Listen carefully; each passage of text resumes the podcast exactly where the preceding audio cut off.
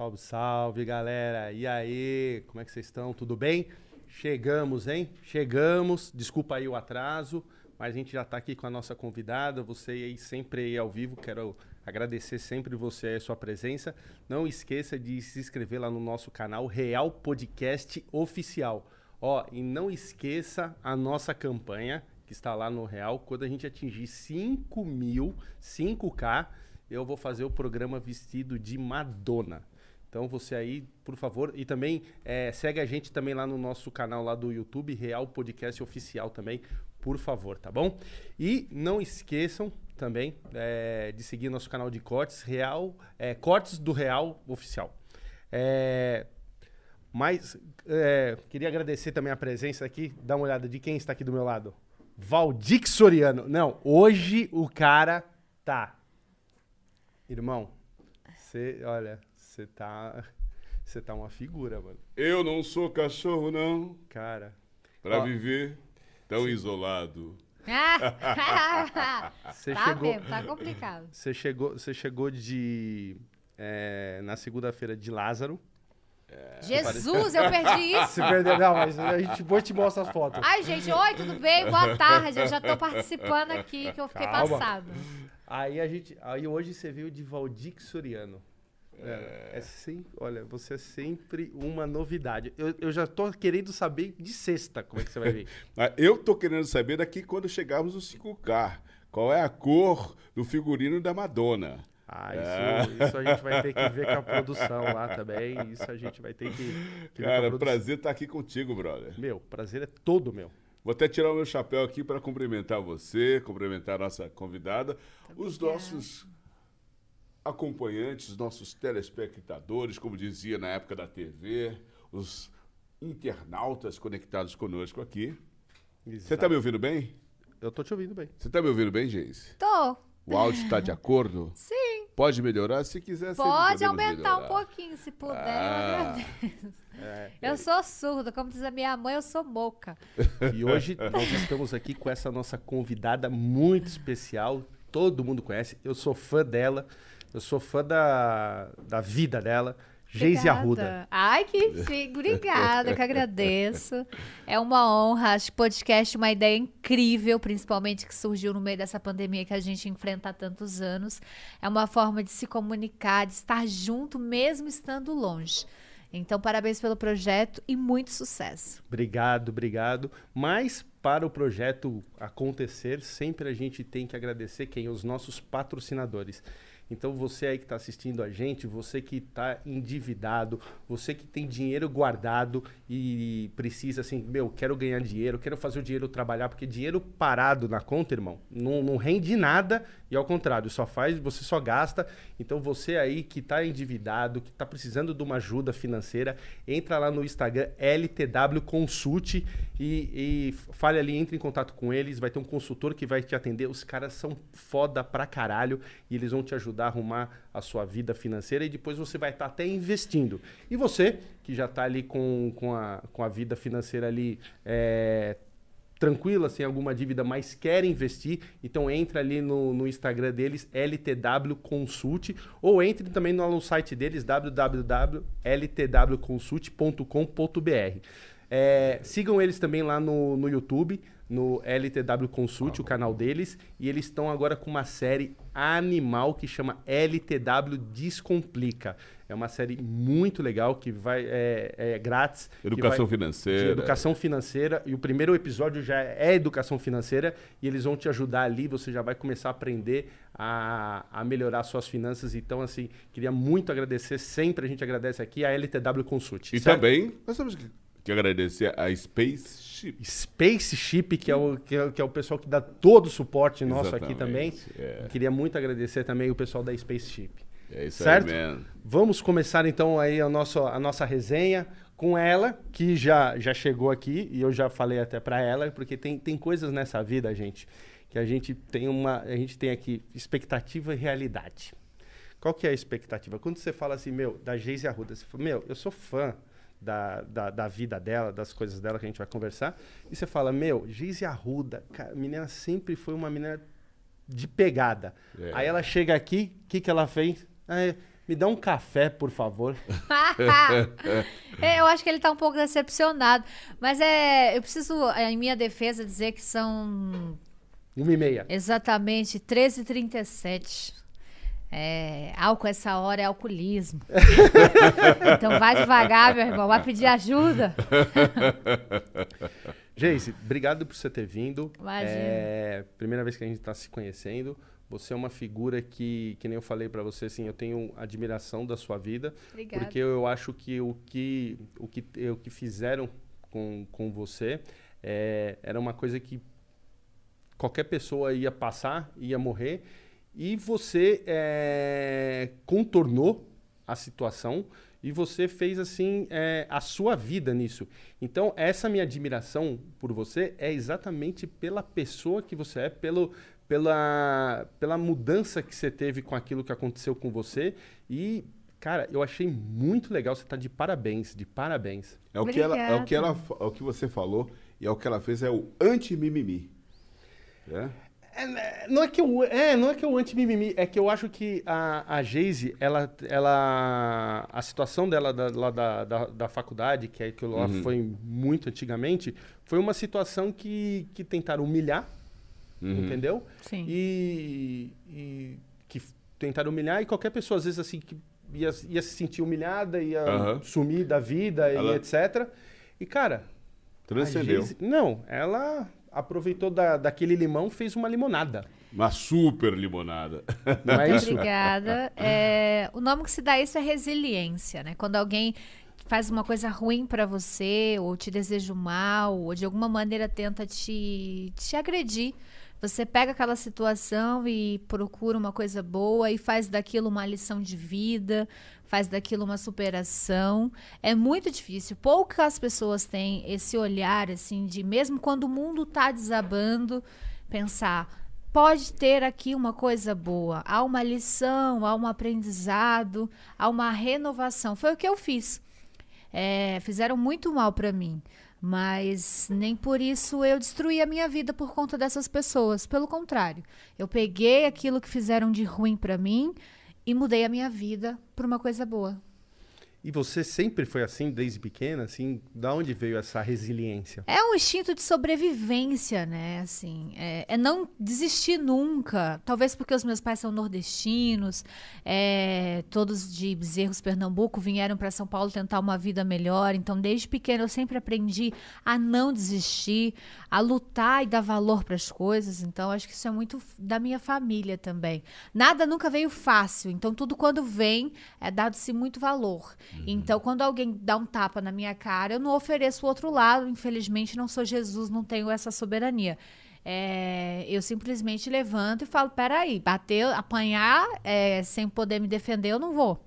E eu adoro uma briga. Então, eu comprei uma briga com a galera que me fez mal, só que eu ganhei. Me conta uma coisa, a partir dessa, dessa sua postura, tornou-se então uma consultora? Porque hoje em dia, aqui no Brasil, nós temos muitas pessoas que necessitam de referências, pessoas que se superam a todo momento. Olha, ligou! Ah, chegamos, chegamos. Muito obrigada. Já tava 10 minutos desligado os fones e eu aqui disfarçando sem falar nada, como eu sou delicada. É, Se eu não tô aqui, né? Esse é o Alan, grande Alan. Você veio para salvar a nossa vida. o fone tá tudo desligado, já ligou.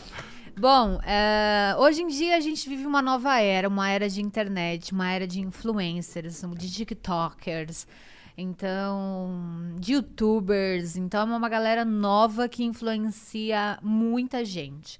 Eu venho de uma geração, ah, já vou entregar a minha idade, mas eu sou nova, eu juro. Eu venho de uma geração de MSN, de Orkut, onde as pessoas, elas, para se conhecer iam num barzinho, numa pizzaria, ou na quermesse, né, que a gente tá, ou na festa de São João, já que a gente tá em festa junina agora. É, hoje em dia, os nossos ídolos são adolescentes e ficam atrás do computador. Então, Aham. isso é um perigo às vezes, porque essa galera fala com muita gente, às vezes não tem um conhecimento, não tem até mesmo experiência de vida para influenciar tanta gente. É, mas eu sempre tomo cuidado, assim. Eu, eu, quando eu posso ajudar com a minha história de vida, eu ajudo. Eu me represento, eu represento as mulheres, eu sou um símbolo feminista, sim, muito ativo. E então eu luto muito por esse lado. Eu levanto sempre a bandeira do feminismo, que as mulheres têm e devem ter o seu direito de usarem o que querem, de não serem abusadas nem incomodadas pela sua roupa ou pela sua sensualidade, o direito de de tomar iniciativa de transar na primeira noite, é, de gostar de sexo, de falar de sexo, tudo bem. A gente também gosta igual mais que os homens. Isso não vai fazer de mim uma mulher com menos valor né? Eu vou continuar sendo uma mulher incrível, só que safadinha. você quando você fala de que você é uma, uma feminista, assim, uma as feministas, elas te ajudam, elas, como é que é as feministas com você? Eu não digo ajuda, né? Porque todo mundo tem um estilo de vida e a minha história, por si só, já é uma bandeira muito grande. Eu lembro que na época elas foram lá na frente da faculdade fazer manifestações a meu favor. Na época, há 11 anos atrás, elas estavam muito comigo, assim, de defender essa liberdade de expressão. Porque eu fui muito agredida por homens, né? E as mulheres, elas não me faltaram nessa época. É, então, eu tenho um, um, bom relacionamento, mas acredito que toda mulher que é independente, que é livre, que é dona do seu corpo, automaticamente ela é uma feminista. Não é tipo um partido, eu não vou me cadastrar num site. É o seu posicionamento já torna você uma mulher feminista. Ah, entendi, entendi. E antes, me fala uma coisa, ô Geise, quanto tempo você estava na faculdade? Quando aconteceu aquilo? Há quanto tempo você já estava ali? Eu já estava aproveitando, aproveitando essa pergunta de quanto tempo, qual era a matéria que você estava defendendo? Eu cursava turismo. Uhum. Sete meses. Nesses sete meses na, na, na, faculdade, tipo assim, você era uma pessoa rejeitada? Não. Não. Não. É, rejeitada é uma palavra muito forte. Não, nunca eu... fui e, e, graças a Deus não pretendo.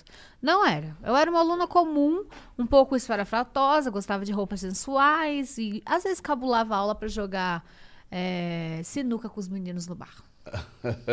Olha, minha época de faculdade eu tinha umas amigas que jogavam com a gente, meu, era demais. É, eu sempre gostei dos meninos, de estar tomando uma, jogando uma sinuca, sempre fui da bagunça.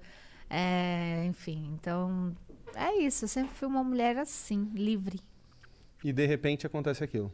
Sim. Aconteceu o que aconteceu, né? Eu sofri aquela agressão de manada, que foram quase 3 mil alunos de uma vez, que é o que causou tanta repercussão, tanto no Brasil como no mundo. E a, aquele dia, eu costumo dizer que foi o dia mais triste da minha vida, mas foi o mais importante, que foi o que mudou a história da minha vida.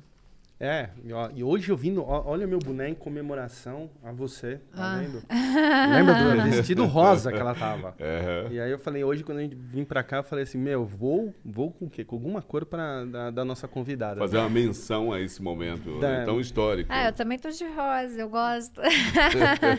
você tá sempre de, de rosa, de vermelho. Eu gosto muito. Eu acho demais. Mas sabia uh, que, uh, Chase, hum. que o rosa inicialmente foi pensado para o homem. Sério? É o rosa.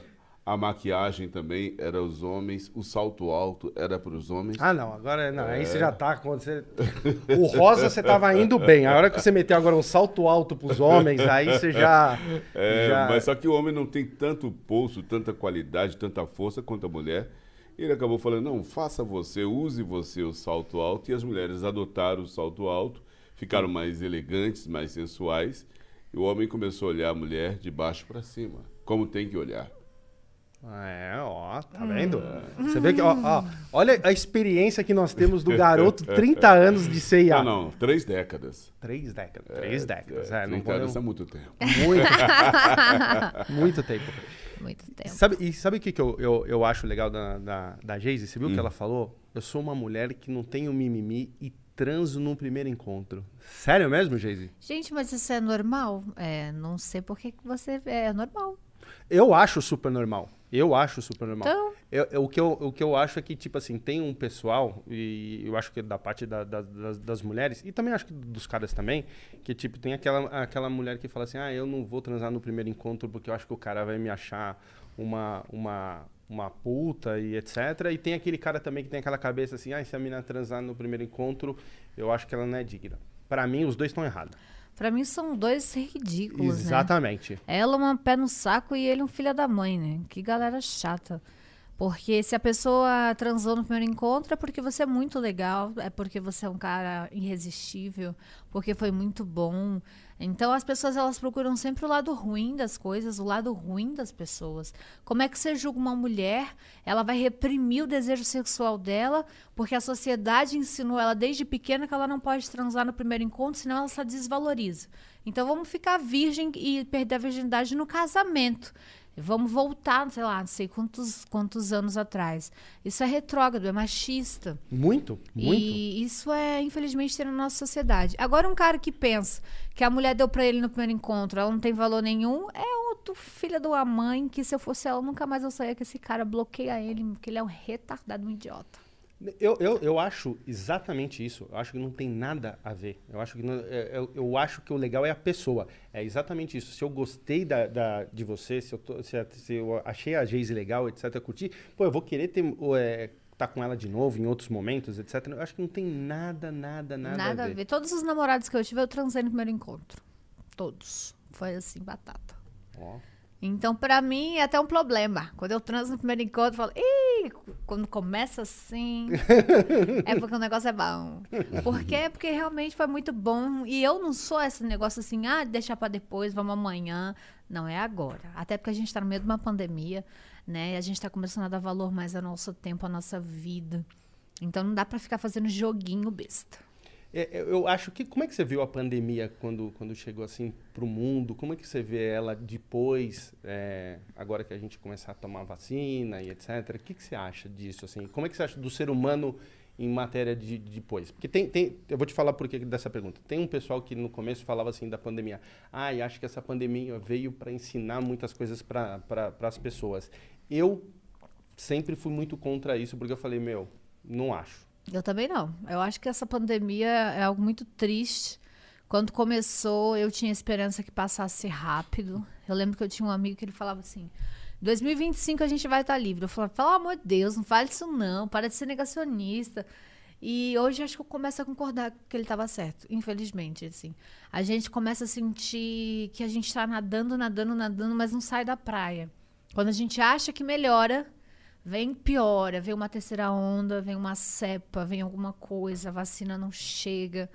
Então é um pouco angustiante, assim. É, é um massacre psicológico muito grande.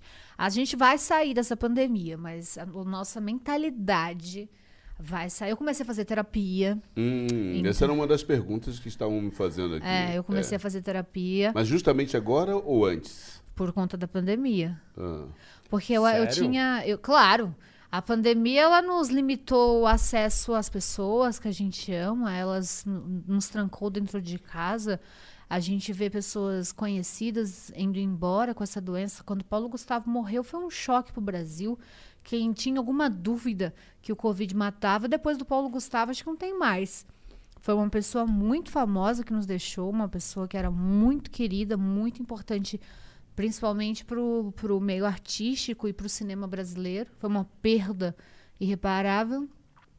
Então eu comecei a fazer terapia por isso, para tentar é, viver com essa incerteza, porque você não tem certeza de nada, você não tem certeza quando vai acabar, quando a vacina vai chegar. É, e a vacina vai dar certo? E a vacina dura quanto tempo? A gente tem muitas perguntas para poucas respostas. Uhum. E como é que era a sua vida antes da, da pandemia? A, Geise? minha vida era de viagens, eu viajava muito. assim, Eu Isso gosto já, já tinha a ver com o turismo, com o curso que você fez? Essa história de turismo? Não, isso tem a ver não? com minha vida. Eu gosto de viajar. Não, mas eu sei, mas você estava fazendo faculdade de turismo. Há 11 anos atrás. Tá, mas daí você concluiu, não concluiu? Não, aí eu processei a faculdade, fui expulsa da faculdade, processei a faculdade, fiz teatro no Newton Travesso e, a- e o turismo em si não tem mais nada a ver com a minha vida hoje. Então, mas mesmo assim, a essência do turismo está em você, da coisa de viajar pelo Brasil e o mundo inteiro. Não, assim, eu escolhi turismo porque era uma faculdade fácil, bacana. E quem não gosta de viajar, né? Acho que é legal conhecer culturas novas, enfim. Eu, eu, exata, eu tenho essa. é, eu concordo com você. Quem não gosta de viajar? É, então. E duas coisas, uma vez, eu sempre falei duas coisas. Hum. Assim, as pessoas falam assim, ah, curtiu viajar? Falo, meu, eu sempre tive essa resposta que ela falou, ah, quem não gosta de viajar? Aí outro dia eu falei assim também, assim, ah, quem não gosta de viajar e, e- e sexo? E aí eu, eu vi, não sei quem me falou, tem gente que não gosta de sexo. E não sei aonde eu vi um podcast de um, de um, de um cara que veio é, ser entrevistado e ele falou que não gostava de sexo. Existem pessoas que são assexuadas, assim. É uma minoria, mas existem, assim. Então, É meio. É muito impressionante isso. algumas pessoas não, não sentem essa, essa necessidade de ter um, um ou uma outra pessoa ali, um outro corpo. É, existem. E aí, e aí você eh, viajava, você curtia bastante a vida. Não só a vida, né? Mas de trabalho. A gente, quando antes da pandemia, a gente fazia muita presença VIP, eh, fazia muito catálogo para loja, fazia presença VIP desde uma, a inauguração de uma loja, uma loja de carros. Ah, a gente- Eventos. eventos, festas, Eu, inclusive, te encontrei em alguns em eventos. algumas premiações. Então, São Paulo Fashion Week, a gente ia muito. Eu, eu cobria também pro TV Fama, fazia bastidores do carnaval. É, enfim, a gente fazia sempre muitas coisas. E quando você ali. entrou na TV, você sentiu muito é, resistência, preconceito, porque você entrou no universo da TV? Sim, é porque eu comecei logo com a Fazenda, né? Eu, pô, não sei se as pessoas sabem, mas eu fiz a Fazenda 3, que foi logo em seguida, já tá na 11, eu só entrego a minha idade. Vocês verem. pra Vocês verem. Agora vocês entendem a decepção que eu tive quando a pessoa chega aqui tomando café. É a idade. Vamos ver a idade. Enfim, aí logo em seguida eu comecei a trabalhar com o Gugu, que foi um padrinho pra mim na televisão brasileira. O Gugu me apadrinhou, tinha um carinho enorme por mim. Eu trabalhei com ele três anos. Uhum. Fiz a escolinha do Gugu. Quantos o- anos? Três. Fazia alguns quadros com ele. E ele era mesmo um padrinho pra mim, assim. Eu sofri muito com a partida dele. Então, eu tava lá na TV, tinha todo um suporte. Eu sabia que algumas pessoas me olhavam feio, mas eu não tava nem aí pra elas, não. Cada um com os seus problemas, não? é, eu nunca me deixei é, ser abalada dessa maneira, assim. Tem que ser uma pessoa muito relevante pra me tirar do eixo. Pouquíssimas pessoas conseguem isso. Isso tem eu a ver com o seu signo? não sei. Porque me O signo dela é o mesmo do meu. Qual é o seu signo? Gêmeos. Ah, é? Isso tem a ver... Aí eu vou fazer pra você a pergunta. Isso que ela tem como característica tem a ver com o seu signo? Cara, acho que sim. Acho que sim, porque, tipo, é, essas coisas que ela não liga e etc., eu sou do mesmo jeito. Entendeu? Acho que sim. Acho que é uma. Ela faz um aniversário um pouquinho antes de mim. Mas é. Mas é. Mas sim. eu vou defender a astrologia pra galera que tá assistindo, que elas vão falar, ah, mas o- só o signo não, não, não é o. é a lua, os, os astros são muitos. Então, o seu ascendente, tudo, tudo é muito isso. Pelo, o meu ascendente é câncer. Uhum. O que faz de mim uma geminiana é, Nutella, né? Porque ao mesmo tempo que eu sou bipolar, que tem as características do meu signo, que é falar demais, ser tagarela, comunicativa, vem a canceriana, que é romântica, que é carente, que é carinhosa, que é meiga. Para. É, sim. É, é o meu ascendente, então. Sim. Então vai muito. Qual é o seu signo? Eu sou aquariano. Aquariano, meu cabeleireiro é aquariano. Aquariano é o quê? Meu cabeleireiro é terrível. Aí, ó. Viu? Então, ó, Terrível. sinal que eu tenho que ficar esperto com você. Mas terrível como? Conta. ele é terrível. Ele, arruma um monte de namorada, ele briga com os namorados, aí fica doido e bloqueia. o dizem que aquariano ele é muito frio, assim, ele é muito imedi é, Imediatista. imediatista e racional, assim. É uma pessoa que consegue. Ok, aqui não tá bom, vamos mudar. Não, não é apegado a nada, assim. Se tiver que mudar e, e continuar no outro caminho, a pessoa se reinventa muito, assim. Uhum. E você não é fria? Não, eu não sou fria. Ah, não? Não, mas Não. ela não é aquariana. Dizem que o aquariano é assim. É, então, então. eu tô- Mas tô eu me defendo. Eu não sou um cara frio. Pensou, né? Ah, Geise, ó, eu vou falar pra você. Ó, golpe tá aí, cai em quem quer. Nessa... Eu não acho que eu sou uma pessoa fria, não. Eu acho que se você conseguir chegar na, no- no- na minha personalidade ali, bem no meu íntimo, as pessoas que fazem parte desse seleto grupo sabem que eu não sou fria. Eu sou uma pessoa muito carinhosa. Mando meme, mando vídeo. É, se a pessoa me manda um áudio de três minutos, eu falei, ei, meu filho, é um podcast, diminui isso aí. né? Eu não tenho paciência pra áudio grande. Uhum. Pelo amor de Deus, minha tia me mandou um áudio grande, eu falei, quer, me, quer me lascar, né? É, manda três de uma, não me manda um de três.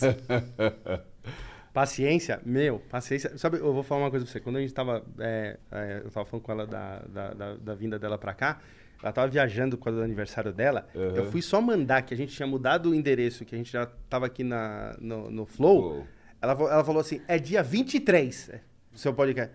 Eu falei, eu sei, eu só tô te avisando do endereço. Ele me avisou 20 dias antes. É lógico, Eu estava na praia, tem que ser. um pouco. Conte que praia é essa. Eu estava em Canoa Quebrada, Aham. um pouco feliz com uma amarula dentro de um, de um abacaxi, né? Uma coisa assim linda.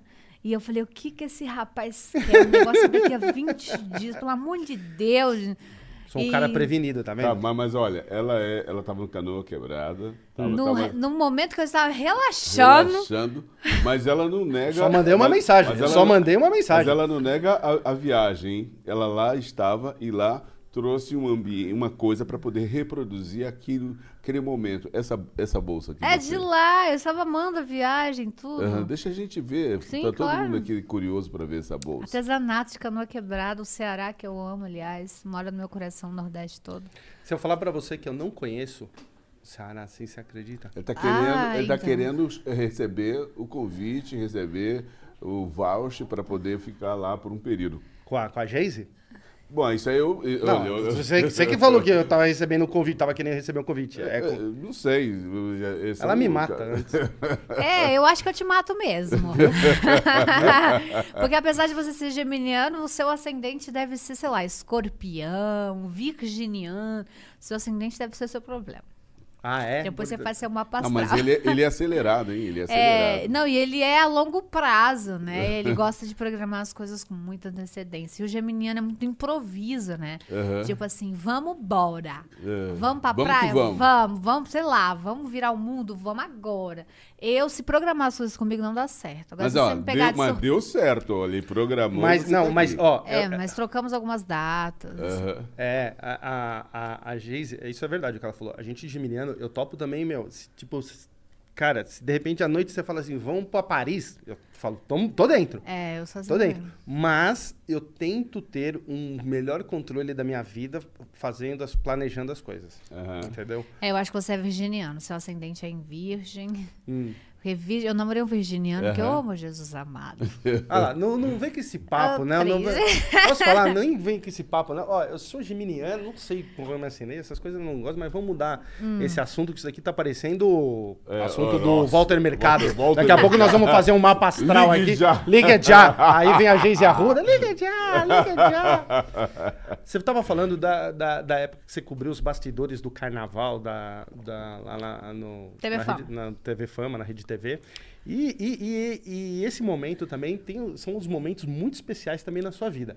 Por exemplo, assim, você estava lá no carnaval quando de repente na TV brasileira apareceu a- a- aquele, aquele, aquele cu do Hulk. Não, tá- você não estava ali? Eu tava no estúdio brigando com a dona do cu. Como é que foi isso? Por isso que o meu nome tá no GC, né? A gente tava discutindo, era uma modelo chamada Ju, Ju, Ju Eisen, acho que é isso, não me É, engano. isso aí, isso aí. E estávamos discutindo uma coisa bem besta, porque a gente se levantava algumas discussões assim um pouco bestas. E aí ela pediu para dar uma voltinha e na hora que ela agachou, ela acabou mostrando o orifício. Aquele... E aí eu tive que dizer para as pessoas que aquele cu não era meu, que apesar, aliás, você que tá assistindo, que Aí, tem ó. essa dúvida ainda, fazem cinco anos e todo dia, e todo ano eu tenho que dizer, o cu não era meu. Nem um problema se fosse, mas não era. Então eu não vou assumir um cu que não era meu. É bom dizer, né? É da menina. Pô, sei- o pior, é- o pior é verdade, isso tava o nome dela. E, e, cara, e- ai, é um momento da televisão. Eu adoro é- a Rede TV, viu, meu? A Rede TV é cada momento que eu. Olha. É. Eu gosto. Não satisfeito desse momento do que a gente, a gente tá contando aqui, é, teve um outro momento também maravilhoso lá na, na Rede TV. Foi a hora que a, a Geise tava tretando com a Val. Ai, meu Deus. A Val aqui, ó. É. Você acha É. que ali a. Ah, o, bagulho é, lou- o bagulho é louco. Sa- né? sa- Pra- meu, é. e olha, cara, eu, eu, eu, eu adorei aquilo. E, e sabe que eu gosto? É, é isso que eu falo da, da Jayce. Cara, a Jayce não manda recado, meu. É, foi, rolou as coisas e rolou ali no, no, no- no ao vivo no programa. Foi, assim, a Val ela é muito diferente de mim. Se vocês tiverem oportunidade de entrevistá-la, vocês vão perceber que ela é muito, é assim, ao extremo de diferente de mim. Eu tô aqui com a minha bolsinha artesanal de canoa quebrada, com muito amor e carinho. E ela já chega com uma Chanel, com uma Louis Vuitton. No dia da gravação, ela levou um mordomo, garçom particular, com uma bandeja, servindo seu bom champanhe, espumante, sei lá o que era. Até aí tudo bem, cada um faz o que quer com o seu dinheiro, mas ela, ela desdenhava muito de mim, né? Ela, ela criou esse personagem da riquinha, pobrinha, então isso me irritava muito, assim, esse excesso de soberba, de ter uma roupa de grife, uma roupa de marca, de tentar ser melhor que o restante do, do mundo por ter dinheiro. Eu acredito que quem tem mesmo muito dinheiro não é dessa, dessa forma, pelo menos não deveria. E aí foi por isso a discussão. Não é. É, Não é. e ela tem muito isso com ela, assim. Isso irrita muito, né? Qualquer ser humano. Inclusive eu que tenho um pavio curto. Mas curto? mas nem pavio ela deve ter, né?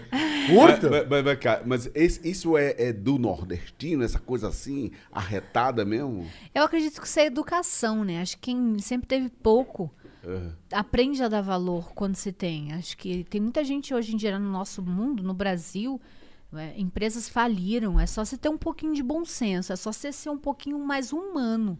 Tem gente que não tem arroz e feijão dentro de casa. Exatamente. Então você vai e vai, compra um vestido de 20 mil reais. A gente vive num Brasil onde as pessoas são muito ricas e muito pobres.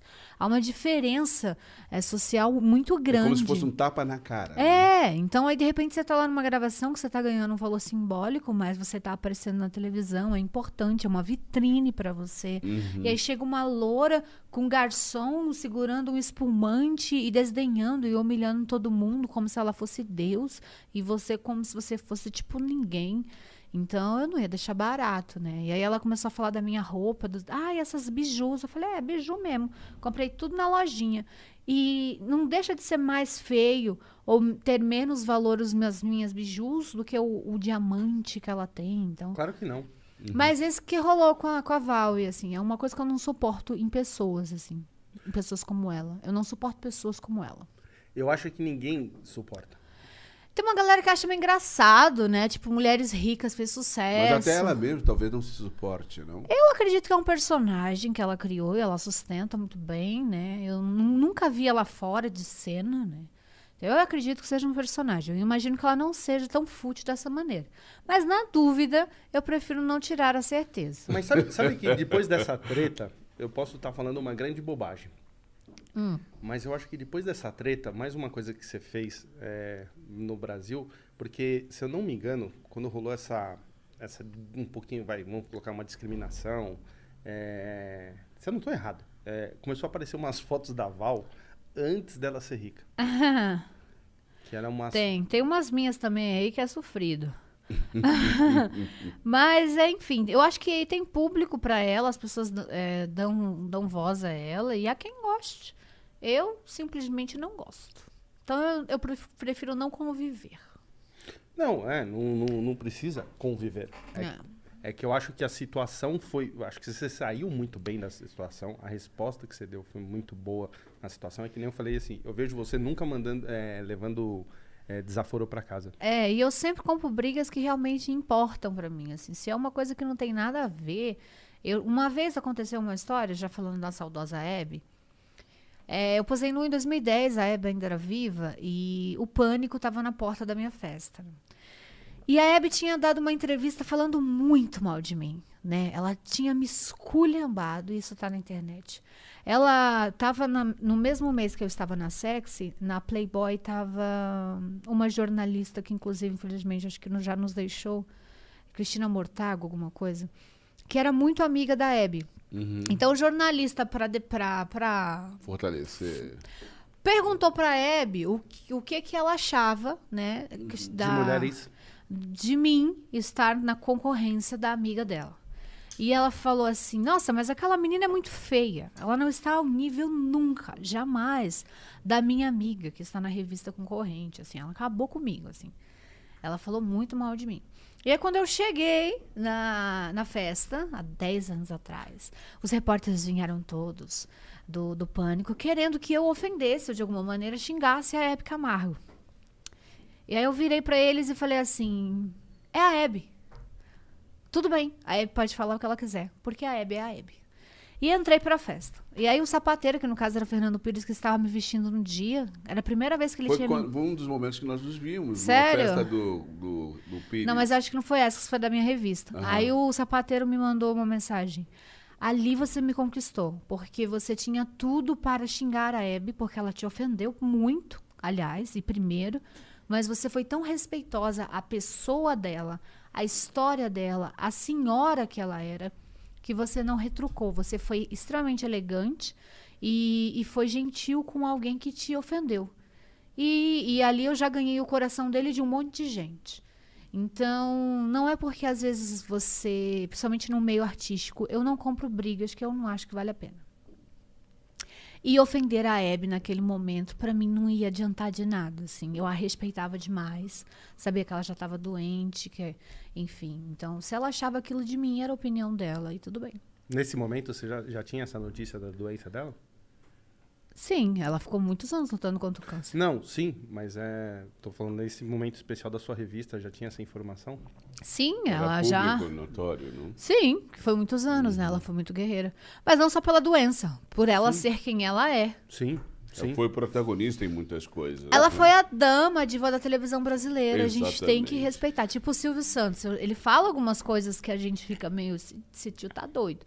Mas ninguém vai lá xingar ele. Posso falar? Posso falar? Silvão, Tio tá doido. cara, te adoro. Não, ô, o Silvio já ligou, foda-se. É, O Silvio já ligou, foda-se, meu. Ó, eu vou falar pra você. Eu vou estar eu vou tá vivo ainda pra ver um dia que o Silvio vai entrar pelado no programa. e falar, meu, é assim que eu quero fazer. É, ó, o Silvio Santos tá. Ah, ele, ele tá acima do bem e do mal, já é uma entidade na sua como a história, Hebe, né? assim, há que se respeitar. Eu já gravei algumas vezes com o Silvio. E é muito complicado gravar com o Silvio, porque ele nunca sabe quem é você. Você tem que explicar pra ele que ele te coloca numa situação constrangedora nos dois primeiros segundos que você grava com ele, porque ele não sabe quem é você. É incrível. Quem é você mesmo? Ah, acho que eu ouvi falar alguma coisa. Então, ele já te coloca numa situação que você se apresenta. Ou ele te confunde com outra pessoa. Mas eu acho que isso daí, sabe que é- isso daí é a jogada dele. Sim, ele faz isso de propósito já pra colocar você numa situação meio complicada, uma saia justa, e você se auto-apresentar. Então, mas eu acho que não é uma saia justa. Eu acho que é, é- é ele te dá a bola pra você auto se apresentar. É, mas pra algumas pessoas é um pouco constrangedor, porque se você me chama pro seu programa, o mínimo que você tem que saber é quem eu sou, né? Não o Silvio. O Silvio te chama pro programa dele sem saber quem você é. Mas eu acho que é truque. Ele sabe. Sim, ele, então, ele faz coisas assim, tipo assim, às vezes ele finge que ele é moco, que ele é surdo, É. pra você repetir a mesma coisa três, quatro vezes. É, só quem gravou com o Silvio sabe. Ele é um grande marqueteiro. É, só quem gravou com o Silvio sabe Ele é o melhor marqueteiro. como ele é. Lá tem umas histórias assim, né? Que ele não gosta de mulheres de cabelo preso. Eles acham que todos. Eu, o Silvio Santos odeia mulher de cabelo preso. Sério? Sério, se você for ver e parar pra pensar, todas as filhas dele apresentam sempre com cabelo solto enrolado. É o padrão que ele acha bonito. E eu não sabia desse detalhe. Eu fui gravar com rabo de cavalo. Pra quê? Ele falou: é, é seu cabelo, né? Era melhor tá solto. Aí eu falei. Depois eu vou descobrir que ele não gostava de mulher de cabelo preso. Ele gostava de mulher com cabelo solto, volumoso. Até então, né? Não sabia da preferência do homem. Aí depois descobri. Era a primeira vez que você tava de frente com ele? É, e eu inventei de fazer um rabo, não sei pra quê. Ele não gosta, assim. As filhas dele mesmo, todas estão sempre de cabelo solto. É uma ordem deles, assim. Uma vez é, eu tava gravando, a Patrícia Bravanel tava de. inventou de fazer uma trança. Ele falou: manda soltar, que ela tá horrorosa, ela tá feia no VT. Tá feia no vídeo. Solta o cabelo. É uma coisa que ninguém sabe, é bem bastidores, assim. Só quem. É um já- toque, posso falar, mas é, Ah. é um toque do Silvio Santos. Meu, se ele olhar no. Se eu tiver. Ó, eu adoraria ainda ter um, dia um contato com o Silvio Santos. Aham. Se ele virar pra mim e falar assim, meu, a calça dele não tá bem, eu faço de, eu faço de cueca. Se ele falar, "Meu, eu falo, Silvio, o que, que você acha? Não, tira a calça. Ele Pô, tem muitos toques, também a questão do cheiro, né? Ele é o dono da Jequiti, mas ele é alérgico a perfume. É, isso já me Então falaram. a produtora dele insistentemente liga cinco dias antes. Ela vai ligando todo dia. Ela é igual você. Ela vai Não, ligando. não. Não, ela com, vai não, não come, não. Ela Ó, vai ligando todo dia. Eu vou falar umas coisas aqui.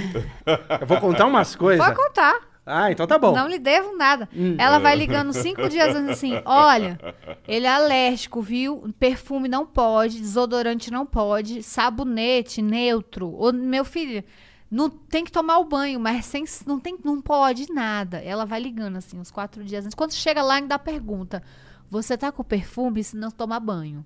Você se sente assim, meu Deus, né? A gente que a mulher gosta tanto de perfume, né? Uhum. De creme, de lavar o cabelo com condicionador, de shampoo, pode nada. coisas. O homem é super alérgico. A gente é avisada. As mulheres, então, são perseguidas por Dona Sônia, que é a produtora do Silvio há não sei quantos milhões de anos. Tá vendo? Agora fala se eu fico te ligando todo dia. Eu eu Você te chamei não é nem- 20 dias antes. Você não é nem doido. Eu, eu não sei. Ó, duas vezes que eu fui falar com ela. A primeira vez que eu falei com ela, Ah. a primeira vez que eu, que eu falei com ela, ela tava com uma dor na coluna. Ela me deu umas duas pauladas. Hum. Lembra Eu disso? descobri que eu tenho hernia de disco, eu tava no processo ainda dessa inflamação, assim. E realmente, é, quando você tá com dor, você tá com dor, né? Hum. Mas tudo com ele, assim, é 20 dias. Imagina, eu, eu, eu sou uma pessoa que eu tenho uma agenda, né? Então, se eu tenho uma gravação hoje, eu sei que é hoje. Eu começo a me preparar pra essa gravação, provavelmente é um dia anterior. No caso dele é 20 dias antes. Mas tudo bem. É uma pessoa que se planeja. Fazer o quê? Exato, Fazer o quê? E isso, isso que ela teve, eu tenho, dói pra caraca. Eu Essa- operei. É, é, isso aí. No meu caso, eu tive que operar. Mas isso tem a ver com a idade, é? Não. Não, tem que haver. É, é, é, Tem a ver, acho, com o nosso signo. é, porque assim, ainda tô saindo da puberdade, eu não sei se você sabe. ah, te essa é avisou. novinho. Essa é Sim. novinho. É, a minha voz é um pouco grossa, porque eu tô agora, nesse momento, a voz engrossa e fica fina, meio assim. Então, por isso eu perguntei se esse negócio de her- hérnia de disco Cara, tem a ver com a idade. com Eu, essas- eu acho que é da minha altura, né? Porque eu tenho Ah. 1,90. Agora, tipo assim, eu travei é, me enxugando no banheiro. Eu travei de um jeito, de um jeito, cara, eu não consigo. Meu, doeu pra caramba. E é o que ela falou. E aí eu tive que operar. É uma dor. É. Insuportável, quase. Não, é insuportável. Não é que é quase. É insuportável. Sim, eu tive que fazer vários exames. Agora eu tenho que fazer fisioterapia. No meu caso não é, não chega a ser operação. Falar nisso, fisioterapia e tudo mais, tem a ver com o que você calça, com o jeito de, de, de- o tipo de sapato que você usa, ou não tem nada a ver? Não, não tem. O, o meu médico disse que isso é, não, é independente da idade, a pessoa desenvolve. Uhum. Pode ser uma pessoa nova, criança. Agora o jeito é cuidar, fazer fisioterapia, fazer pilates, bastante alongamento. você faz? Quando eu posso. Uhum. Tô aqui, se quiser me ajuda pra dar um alongamento aí. a Você, gente- então, você é um atleta, ajuda, é um atleta. me ajuda. Tem que fortificar ali, né? Fortalecer. Cristiano Ronaldo se inspira muito nesse. Me, liga, me liga, me liga. É. Ele me liga, fala assim, meu, vai, vamos treinar hoje? Eu faço... Eu, eu, Norton Mello e Cristiano Ronaldo. A gente treina junto. O, o Geise, Hum. me fala uma coisa. Você também é, escreveu alguns livros, certo? Certo. Dois, estou escrevendo o terceiro que lança agora, se Deus quiser, em julho. Aí, ó. O- conta pra mim do primeiro livro. Conta, assim, sempre são, são contos eróticos mesmos que, que você teve? É isso? Não, Ou, ou são contos que você é, cria? são os dois. Hum. Na verdade, eu não me limito a nada. É, eu também procuro escrever o que as pessoas gostam. E nem não, não, não necessariamente o que as pessoas gostam é o que eu faço, mas eu procuro entender. O meu primeiro livro, ele se chama Doce Vingança. O Prazer da Vingança. É bom que eu não lembro nem o nome do meu livro. O Prazer da Vingança. Sentiram, né? eu queria contar uma história de traição de uma mulher que foi traída e descobriu essa traição, e ao invés dela fazer barraco e sofrer e comer chocolate, ela resolve se vingar. E ela resolve se vingar se libertando sexualmente. Aí ela começa a experimentar várias coisas, assim. Ela começa a, a se relacionar com caras mais novos, sexo anal, e aí ela transa com a amiga, ela começa a ir na casa de swing, então ela come... aí o livro conta essas histórias dela, da Gisele. E aí o segundo livro é Desejo Proibido, que já vem com essa mesma personagem, mas é mais amplo. Ela já tá já gosta de sexo, tô transando muito, e ela já começa a entrar no mundo do BDSM, ela usa um cinto de castidade que tem uma chave, então a gente já vai um pouco pra humilhação, tem inversão. Eu não sei se a galera que tá acompanhando. vai, aí- vai, pode ir, pode ir. Aqui é, é, mano, vamos. Aqui é papo É, solto. Aí já rola já o chifre de, de corninho, né? Ela já transa com o amigo e o marido assiste. Então aí já vai, abre um leque. Esse terceiro agora, ele vem de um, com um leque de várias histórias também. Muito legais. A gente, só que ele é mais caseiro. Eu quis realmente, eu comprei essa ideia do lockdown, né, de estar em casa. Então eu fiz as fotos na minha casa, a capa do livro é na minha casa. Então é o sexo na lavanderia, é se masturbando vendo o vizinho transar. Então é tudo muito dentro de casa. É na cozinha, no quarto, na sala. Ah, tem um Tem um conto que é muito legal, que ela tá no- numa reunião, no home office, numa reunião com os amiguinhos. E aí ela começa a mostrar os seios, se- é, sem querer querendo. E ficam todos os amiguinhos excitados. E aí só que o marido dela chega, ela começa a transar e não desliga a webcam. Então ela transa com o marido, com os quatro caras assistindo, batendo punheta. E ela dando pro marido. Esse é um dos meus preferidos, assim, é bem atual. Atual, atual. Atual do, do que tá acontecendo com a gente, né? A galera trabalhando de casa, Hum. fazendo vídeo chamada com a galera, home office. Deixa eu perguntar uma coisa, pegando carona nisso que você está falando da sensualidade, da sexualidade e tudo mais. Estávamos falando antes de começar aqui o nosso bate-papo sobre eh, a questão do- da lingerie, da feminilidade. Você falou que tem uma, uma, uma identidade muito com esse universo feminino onde ela pode se produzir mais. Eu tenho uma coleção enorme, eu devo ter mais de 300 lingeries. Algumas nunca usadas. Inclusive, eu postei, eu fiz 4 milhões de seguidores no Instagram. Eu postei ontem uma vermelha, que é a minha cor preferida. Mas não é a que faz mais sucesso. A branca faz mais sucesso. Mas eu insisto na vermelha, porque é que eu gosto. Aí eu, enfim. Tenho mais de 300 lingeries. Ganho muita lingerie de patrocinador.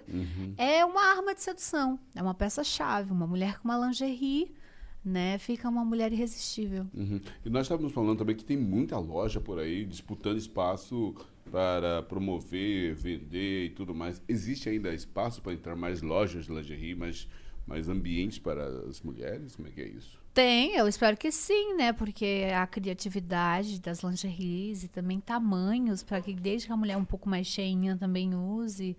Eu sou super a favor. Eu amo lingerie, amo lingerie. E acho que toda mulher tem que ter uma lingerie linda. Me conta mais algumas coisas da- da- das histórias do seu livro, as histórias que é sua. Porque eu sou um cara que eu conheço a sua, a sua carreira. Eu, ontem, quando você fez 4 milhões, eu achei muito legal. Você fez um bolinho, colocou, eu vi. É, eu gosto de cupcake, achei que ficaria sutil.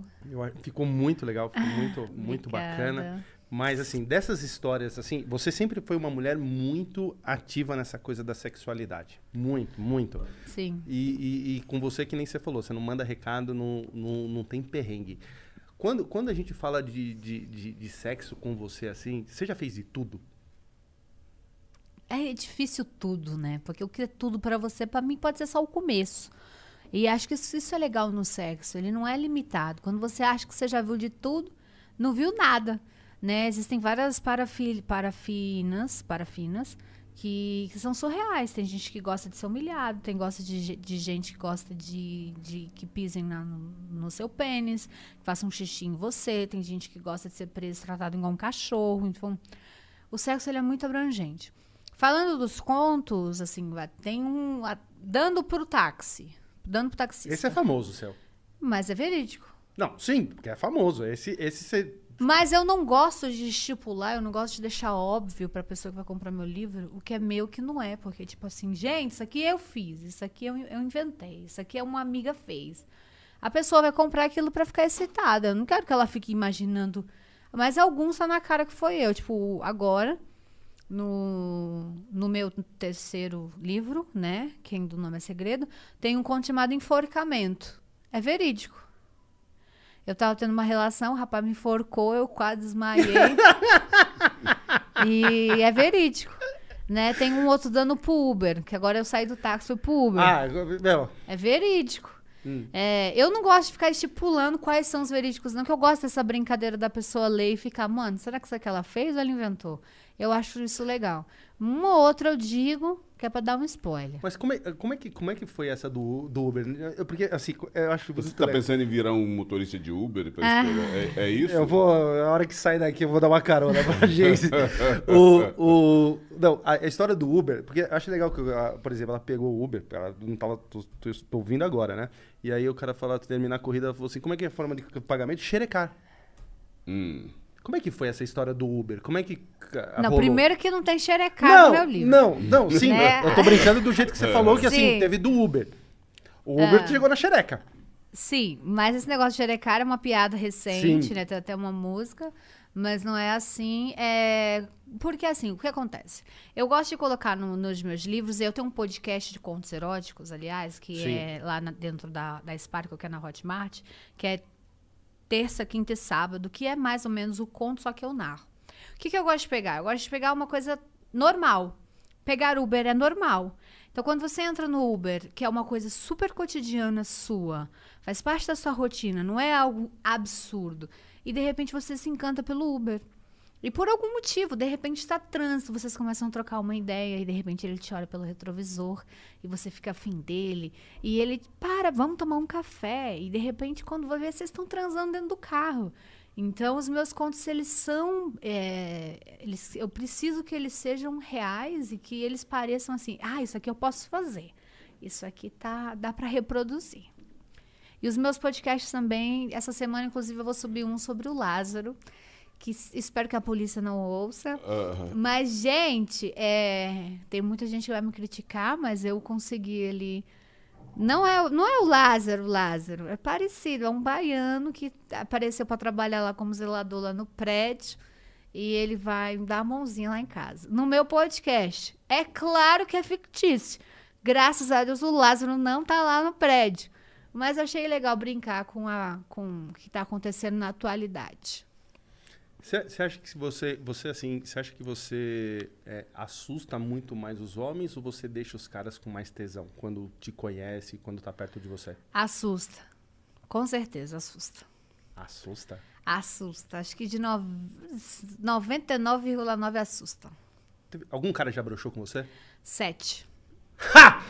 Não, não pode, para, para. Eu tenho contado, eu conto. Não é possível. É, graças a Deus parou no 7 até um tempo. Sete já broxaram, assim. E o cara, o cara, eu, eu acho assim, o cara que, bre- que brocha com você, ele fala, a primeira coisa que ele fala pra você, ele fala assim, não conta nos seus contos, não conta pra ninguém. Ele não, pede isso. ele pede desculpa, diz que tá nervoso, que, que é porque aí aquela situação pra ele é muito, é muito, ele tá muito eufórico. E aí geralmente eu não dou uma segunda chance não, porque eu não sou boazinha não. Ah, você não é. É, não sou.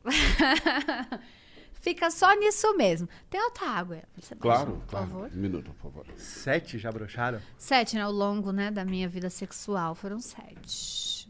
Caraca. Eu, eu não consigo ter essa, essa imagem da. A Geise é uma pessoa tão difícil. O cara chega e broxar. Não, você tem que ver eu com uma minha cara depois, tipo, e aí, querido? Como é que a gente vai fazer? E sempre foi com você assim, é, só você assim no quarto? Ou tipo, nas casas de swing já rolou? Não, casa de swing é um lugar que o povo não brocha, não, porque se brochar um, tem mais uns 10 lá pra fazer o que ele ia fazer, né? Mas, mas pode broxar. Ah, sim, uma vez eu tava com um rapaz que estava comigo, mas ele não broxou, ele broxou pela situação, ele ficou com vergonha, ele até tava durinho no começo, mas aí depois no meio ele começou a amolecer, mas eu acho que é porque ele não aguentou o tranco. É, eu acho que ele olhou e falou: Meu, eu estou com a Geise aqui. É, ele olhou pro lado, viu aquele bando de gente transando, tinha um homem lá, aquele, um homem que eu acho que ele era motoboy, ele chegou de moto com uma mulher. Ele tava acabando com aquela mulher, um barulho da gota. falou, "Uh". Aí ele olhou pro lado, e acho que eu vou passar vergonha. Aí pronto, já broxou. Porque homem é muito cabeça, né? Aí ele já viu o desempenho do, do negão do lado, ele falou, eita, vou passar a vergonha maior do mundo aqui. Aí broxou. Você recebe muita, muita, muita, muita rola no seu direct? Ou já recebeu? Eu recebo tudo imaginar no meu direct. Eu não dou conta de ver tudo, né? Mas eu recebo desde propostas amenas, nudes, é, pessoas querendo fazer pix pra mim. Eu Qual foi as, as propostas mais loucas que você já recebeu, Geise, assim, na sua vida, que você fala? Ai, muita proposta de viajar. Vamos passar. Vem aqui para os Estados Unidos ficar comigo. Ah, mas isso não é louco. Isso não é uma proposta louca. Desde que é uma pessoa que eu não conheço, nunca vi na vida, é. Tudo, tudo que você imaginar. Já recebi foto de homens de lingerie. Ah, eu imagino. Salto peraí, alto. homens, lingerie... Ixi, eh, isso daí é o que mais tem, irmão. Nem, nem, nem, nem vem, nas, né, nem Né, vem, né, nem é, vem né, assustar, tá, tá. não. Não, eu, eu que assim, eu sou púdico, eu tô saindo da puberdade agora, como já disse a vocês. Então, Essa história de lingerie, essa é a segunda vez que você fala, te interessa, Não, não? claro Aí, que me interessa. Claro que me interessa. Mesmo porque imagine isso. Imagine, presta atenção. É. Um homem promovendo lingerie. Vendendo lingerie. Na verdade, é, na verdade, os que eu recebo são homens que gostam de inversão, né? Que, que querem ser comidos por uma mulher através de um consolo. Que é um fetiche também que eu coloco nos meus livros. É bem presente nos meus livros. E você já fez? Não. Não, Não. mas pediram já pra você. Pra você. Não. Comer não. Sério? Sério. E eu sou super familiarizada com esse fetiche, porque apesar de nunca ter feito, eu conheço pessoas que já fizeram. é, e eu pesquisei muito para escrever esse fetiche, porque eu fiquei pensando como que um homem casado, que tem mulher, filhos, que é hétero, e ele continua sendo hétero mesmo querendo uma inversão, procura uma. uma, uma- Você acha, você acha que continua sendo hétero? sim, é um fetiche. É, Que fetiche? Ah, eu quero dar o toba. Sim. Eu quero dar o... Porque o que acontece? A gente tem que começar a olhar os fetiches com mais respeito. Você gostar de linhas vermelhas é um fetiche bobinho, assim, perto desse é bobo. Mas existem homens que são tão apaixonados por pés que eles não comem uma mulher. Tivemos, tivemos aí, eu acho que foi anteontem, né? A história do pé. Do pé, Do- que sim. é, o- um produto que vai ser promovido pro- Exatamente. fotografando todos os tipos de O, pés. os, os caras lá da M-Field. M-Field. Isso aí. É, Então, realmente. aí você acha que o cara não gosta de mulher só porque ele gosta do pé. Ele não quer a buceta dela, ele só quer o pé. Então ele não é, ele não é homem, ele não, não gosta de mulher. Ele gosta do pé. Então, no meu, no meu livro, ele contrata uma travesti, que é uma profissional de sexo, para fazer as- a, a inversão. E a foto do conto é eu vestindo, caracterizada com um pênis de borracha, que o usado no- na penetração, ele é dentro de um, de um tipo uma cinta mesmo, que fica para fora o pênis. É isso. Hum. Quando você escreve contos eróticos, tem podcasts sobre o tema, você não precisa fazer tudo. Mas você tem que ter conhecimento do que você está escrevendo e respeitar o fetiche das pessoas. Não, respeitar eu super respeito. Eu acho que cada um mesmo tem o seu fetiche. E, e essa história do, do que você tá contando, do cara que, que tem às vezes família e pede pra. pra... Você acha que ele é gay? Que- Aí, Ala, me co co- conte-nos. Cara, eu- Ele eu- é ou não é gay? Tan. Eu, eu, eu não sei se ele é gay, assim, a palavra falar gay. Eu, Você acha a- que ele é bissexual? eu acho que ele é bissexual. Eu não acho. Eu Você acho não que ele acha? é um hétero. Que, porque ah, o, o ponto G da mulher, todo mundo sabe onde é. O ponto G do homem, poucas pessoas sabem. É na próstata. Uhum. É bem pertinho do reguinho. Hum. Então, às vezes ele só descobriu que é ali perto da próstata dele. E ele descobriu que sentir uma língua ou alguém enfiando até mesmo uma rola no cu dele dá prazer pra ele. O prazer dele é ali. Como tem gente, como diz a Nani Pipa, eu já gozei com alguém. Isso a Nani Pipa é maravilhosa, eu amo. A Eu já Nani gozei, eu já gozei com alguém lambendo meu sovaco. Então, cada um tem o seu, as suas zonas erógenas. Então, ele, às vezes, ele achou que o cu dele tava dando certo. Entendi. Porque às vezes o homem, o hétero, ele fica muito ali, né? Meu pênis, minhas bolas, é isso. E não, tem mais coisas pra explorar, que nem a mulher, né? Fica assim, ai, a vagina, os seios, mas tem mais coisas também. Tem. No ânus, enfim. Tem. Então, por que, que a mulher tem e o homem hum, é bissexual? Então, eu acho que o sexo tem que se, se experimentar. Vai se experimentando até ver o que gosta. Os caras pedem muito pra você, tipo assim, seu toba ou eles vão no normalzinho com você? Pela, pela, pela figura da Geise. As pessoas que se relacionam comigo, não, eles esperam eu decidir quando e aonde eu quero fazer e o que, que eu quero dar, né? Hum. Até porque isso não é só porque é a Geise, isso é Sim. com toda mulher. Sim, mas eu, eu- especificamente com você, que é uma pessoa tão de, de sexo assim, às vezes o cara pode chegar com aquela vontade. Por isso que eu tô te perguntando, eles vão mais no normalzinho ou, ou muitas das vezes. Nada, os homens eles chegam com, perto de mim já com, com um pouco de receio, eu digo até com respeito, assim. Então eles ninguém chega chega crescendo em cima de mim. Mais uma pergunta com base nisso que você está falando. Ah. Essa questão de levar flores, ser é, mais abrir a porta e tal, como é que é? Existe essa relação também dentro dessas relações de da busca do, da, do- do- da sexualidade? Como é que é? Como é que é isso para você? Ah, o romantismo. O romantismo. Eu adoro romantismo. Acredito sim que é bom receber flores, chocolate, homens que abrem a porta do carro, né? Isso é muito é, é, recorrente ou é muito ele é, é comum? Como é que tá isso hoje em dia? Então, vai muito da pessoa, né? Os ho- tem alguns homens que são românticos e, e, e as mulheres gostam e outros não. Eu gosto de homens românticos, assim, mas eu gosto também de homens que quando eu quero. Mas tá em falta ou tem bastante? Me explica. Ah, gente, tinha que fazer uma É, enquete. tô aqui curioso, eu quero saber. É, não, eu acho contas. que, que tem homem romântico, sim. É, Ele demonstra interesse, ele quer te agradar, ele quer ser diferente dos outros, assim, acho que é legal. Falando em enquete, gente, vocês aí que estão assistindo, manda perguntas aqui no nosso chat pra gente conversar com a Geise. Não esquece, vai mandando que daqui a pouco eu vou fazer essas, essas perguntas aí. Eu vou dar minha opinião. Uhum. Eu acho que, mano, a Geise, Que que cara é? muito romântico, não, não dá pra ela. Não vira, não Ai, gira. eu- Ah, Sabe o que, que depois não dá dá pra mim? É você que me manda mensagem 20 dias, Dias antes, antes, do aí, podcast. Você vê, você vê? Você não dá Eu sou, pra um cara, mim. eu sou um cara que planeja as coisas. É, não É. dá. Então, daqui Mas, 25 dias, então já vão marcando assim, tá vendo? Já que ela- daqui 25 dias a gente toma um vinho, já vão marcando. Você vai chegar de Uber, inclusive. Vou chegar de Uber, inclusive. Não, você falar- será o próprio Ser Uber. o Uber. Olha a cara dela. de Quem não gostou nada dessa ideia. assim, Eu gosto, sim. Eu, eu gosto de ser surpreendida, assim. Eu não quero que a pessoa fale assim, olha... 20 É. dias antes. Tipo, eu gosto de ser, eu gosto de ser surpreendida. Eu gosto de que a pessoa faça alguma coisa que eu não estou esperando que ela faça. É, não ter o controle sempre, né? É bom não ter o controle sempre, principalmente no sexo.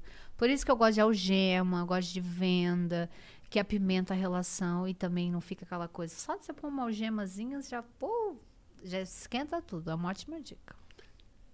Das coisas que você fez, assim, já no, no sexo, o que, que você fala assim que você não gostou? Você já fez vela? O que, que é vela? Jogar Ah, tipo, vela? É, aquelas coisas que pingam eu assim. tenho um monte lá em casa. Mas, mas, tipo assim, que te. Você gosta? Você curte? Eu gosto, eu tenho várias em casa, porque aquilo ali não vai te queimar. A Não. gente acha que vai, mas não vai. E tem umas que são comestíveis, então você pode jogar e depois chupar. A vela é um ótimo acessório. Eu sou a favor de acessórios. Acho que tudo que pode ajudar na hora do sexo. Então eu sou, eu tenho uma caixa na minha casa que eu digo que é a caixa da putaria. Lá você vai encontrar desde algema, óleo, a bolinha, a vela, a baralho, a tudo que você imaginar do Kama Sutra, chicote, pumpo, é tudo. Cara, ela falou uma coisa de baralho. Aham. Nossa, me deu uma. Olha isso que eu. meu, lembrei de uma Falei, coisa. falei. Na época de faculdade, a gente foi encontrar. eh, tava eu e mais. Dá uma olhada. Ó, ó- ó como é que é. ó. Então, a gente tava em mais dois caras. A gente tava em três e chegamos numa casa que tava quatro mulheres. Aí a gente chegou na casa, tá, as meninas chamaram a gente, a gente saiu da facu, foi lá e as meninas estavam jogando baralho. As meninas tinham uns baralhos lá, a gente chegou, as meninas estavam jogando baralho, aí, meu, já levamos bebida, aquela coisa. Vamos, vamos zoar, vamos, meu, vamos curtir a noite aqui na casa, não sei o que lá. As meninas, ah, vamos jogar aí baralho, tá? Acho que era pôquer, não sei o que lá. As meninas, vamos jogar pôquer. Os caras, para, vamos jogar pôquer, vamos, vamos, vamos pro agito aqui, jogar. bo-". As meninas fal- falaram assim pra eles, tá com medo do quê? Vocês não sabem jogar? Tá com medo do quê? E os caras assim, não, a gente sabe, mas não é o momento. As meninas, então vamos jogar strip poker. Vocês não querem? Vambora. Vocês querem brincadeira? Vamos jogar strip Mas, mas assim, juro pra você, falando assim. Na lata. assim. Na lata. Eu não, não sabia jogar. Eu virei e falei assim, ó, eu vou assistir porque eu não sei. E eles ba- batendo assim, falando, não, então beleza, ó. E tipo assim, olhando assim, falando assim, tá bom, mas, ah, ó, vai tirar a roupa, tá? Não vem com esses mimimi, as minas. Tá bom. Meu, juro pra você, passou acho que 40 minutos. Os caras tava de cueca e as minas tudo vestidas. Que merda, hein? Era pra estar o contrário. Não, pra mim era, mas, mas- mas os caras tomaram um pau das minas. As minas, assim, na maior segurança, meu. E aí ela falou desse baralho, eu lembrei dessa história. As minas, segurança. 40 minutos depois, eu vendo os caras de cueca, eu falava, mano, mas vocês são uns lixos. não era melhor falar que nem eu, que não sabe jogar? E, etc. e as minas assim, ó, as minas que nem a Geise. Tinha até casaquinho, sabe assim? As minas, eu falava assim, olha as minas. Meu, e, e acho que isso daí é legal da Geise, da, da, da- Isso dá um bom conto, aliás. Gostei da ideia Do quê? Do, do- Gostou? do jogo. Só que aí eu vou fazer o contrário. Eu vou tirar a roupa das meninas. É, isso aí. Que é pra dar certo. Me convida, eu te, te ajudo a escrever. Ó, você nem participou da brincadeira, correu dela, mas me deu uma boa ideia. Tá vendo? Tá vendo? Falando, falando em, em, que nem você falou, a caixa da putaria, etc. também, há um tempo atrás, eu que acompanho você nas redes sociais, assim, você foi fazer uma, uma plástica na Xana. Há, há cinco anos atrás, né? Você me acompanha há muito tempo. Mas, eu- mas mas eu te acompanho há muito tempo mesmo. Que nem eu É. falei pra você, eu acho que você fez da, da, da- do limão uma limonada e acho você excelente no que você fez. Obrigada. Foi em 2016, eu fiz uma ninfoplastia, é, se eu não me engano, acho que é ninfoplastia, que é quando você dá uma ajeitadinha nos lábios de fora. na Pepeca. Cara, eu vou falar pra você, eu preciso, eu devia ter sido médico. Olha o que tem hoje, É, peraí, mano. peraí, que hoje... tipo de medicina você faz? Ah, não, você, é o- pla- da- cirurgião o plástico, giro- dá É, é cirurgião plástico que O faz. cirurgião plástico. É, cirurgião plástico. Meu, mas, cara, é- é eu vou falar pra você, eu nem sabia que tinha isso. Eu fui aprender no dia que ela que, que Um saiu. monte de gente aprendeu comigo, várias mulheres fizeram depois. Ó, eu acabei influenciando a mulherada mexendo a prequita aí. Mas assim, primeiro, como é que você soube disso que fazia? Como chegou essa notícia pra você? E segundo, como é que você olhava e falava assim, cara, eu preciso fazer? Boa- boas perguntas. É, quando eu era mais nova, eu via que eu tinha os lábios ah, de fora grandes. Como é que eu descobri? Vendo a revista da tiazinha da Playboy embaixo do Nossa! colchão do meu irmão. Porque meu irmão era louco pela tiazinha. E eu era adolescente, pirralha. E eu descobri que ele enfiava o- a revista nua da tiazinha, da tiazinha e da feiticeira, embaixo da. né, Era tempo que elas estavam no Hulk, que elas estavam bem tops. E eu ficava olhando, né, a, a, a perseguida das meninas na revista. Eu ficava assim, gente, eu olhava pra mim, olhava pra revista, olhava pra mim, eu falei, não tá igual.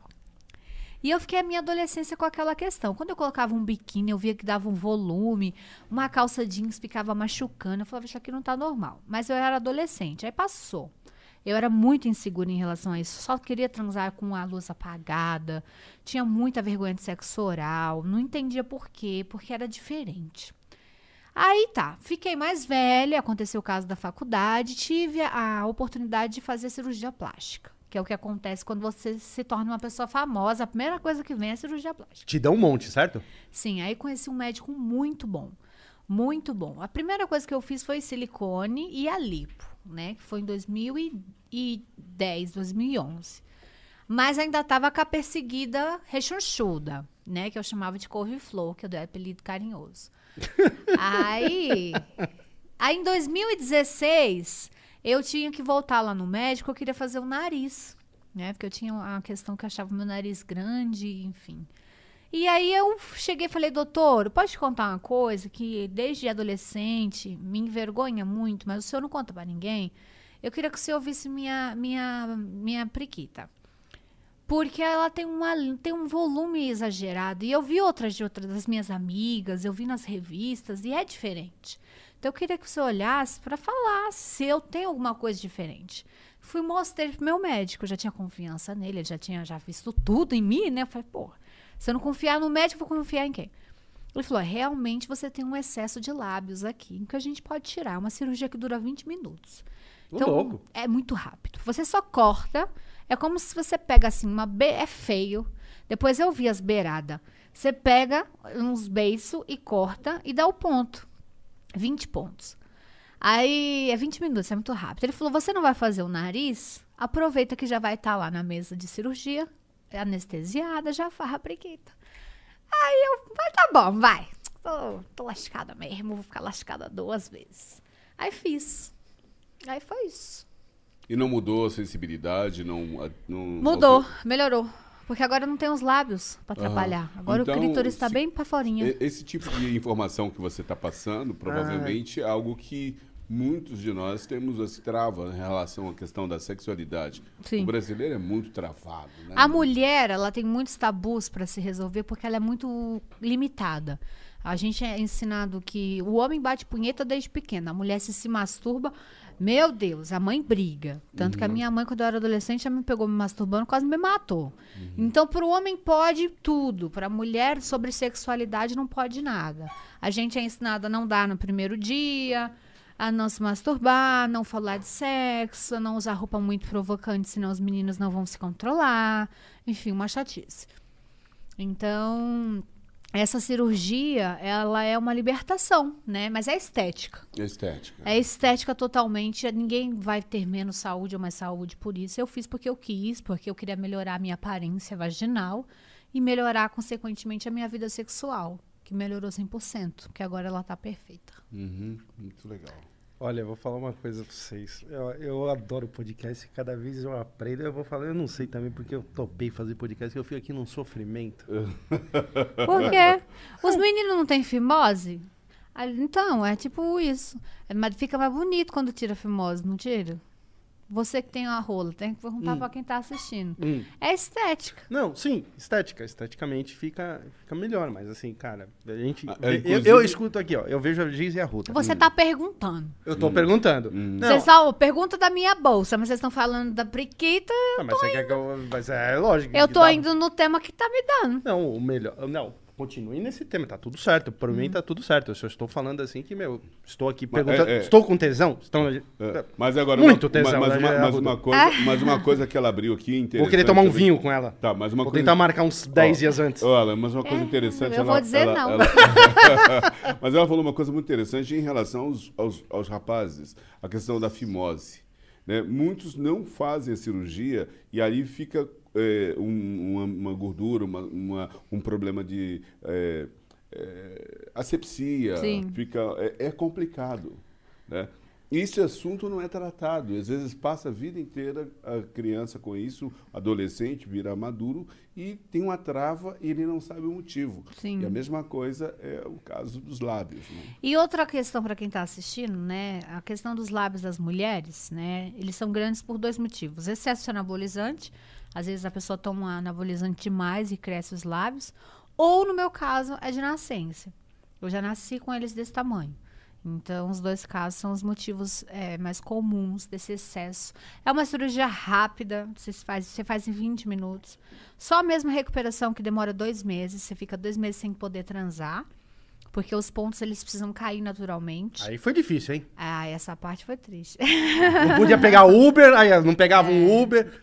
Hum. Aí a cirurgia, a recuperação que é chatinha, né? Tem que tomar muito cuidado com os pontos, com a higienização, porque é um lugar abafado.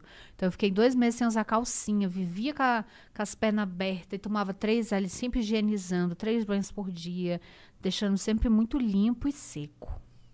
É, eu acho que, o- eu acho que o pós deve ser O bem... pós é chato. Acho que toda operação pós é chato. Assim, É. a maioria da... Assim, é, Mas vale super a pena, assim. Se você tiver ali um mêsinho para se cuidar, o outro mês você só mantém, que aí os pontos já vai ter caído. E só o sexo mesmo tem que esperar. Não pode ter aquele atrito. O... E, e os caras, assim, quando, quando você fez, assim, ficam muita gente no seu pé querendo ver depois? Sim, logo em seguida aparecia homem assim do, do E inferno. quando é que você se colocou para. é, foi antes ou depois para fazer a, a fotografia para revistas é, eróticas? Eu É. tenho duas revistas masculinas. Uma é com a, com a, com a Rudinha é, com a couve-flor, né? Eu gosto de falar essa palavra que o povo adora. E a segunda é arrumadinha. Então tem as duas revistas. Quem pegar, né? Quem tem, compara que vai ver a diferença. E é muito louco você falar disso que você fez, porque hoje eu tava vendo. é, Tava vendo essa semana, ou semana passada, eu tava vendo algumas coisas na. na- Vendo assim na internet, lendo as coisas na internet, e as mulheres hoje estão fazendo pra ter os lábios maiores. Maiores? É, pra dar, para ter o que você tinha.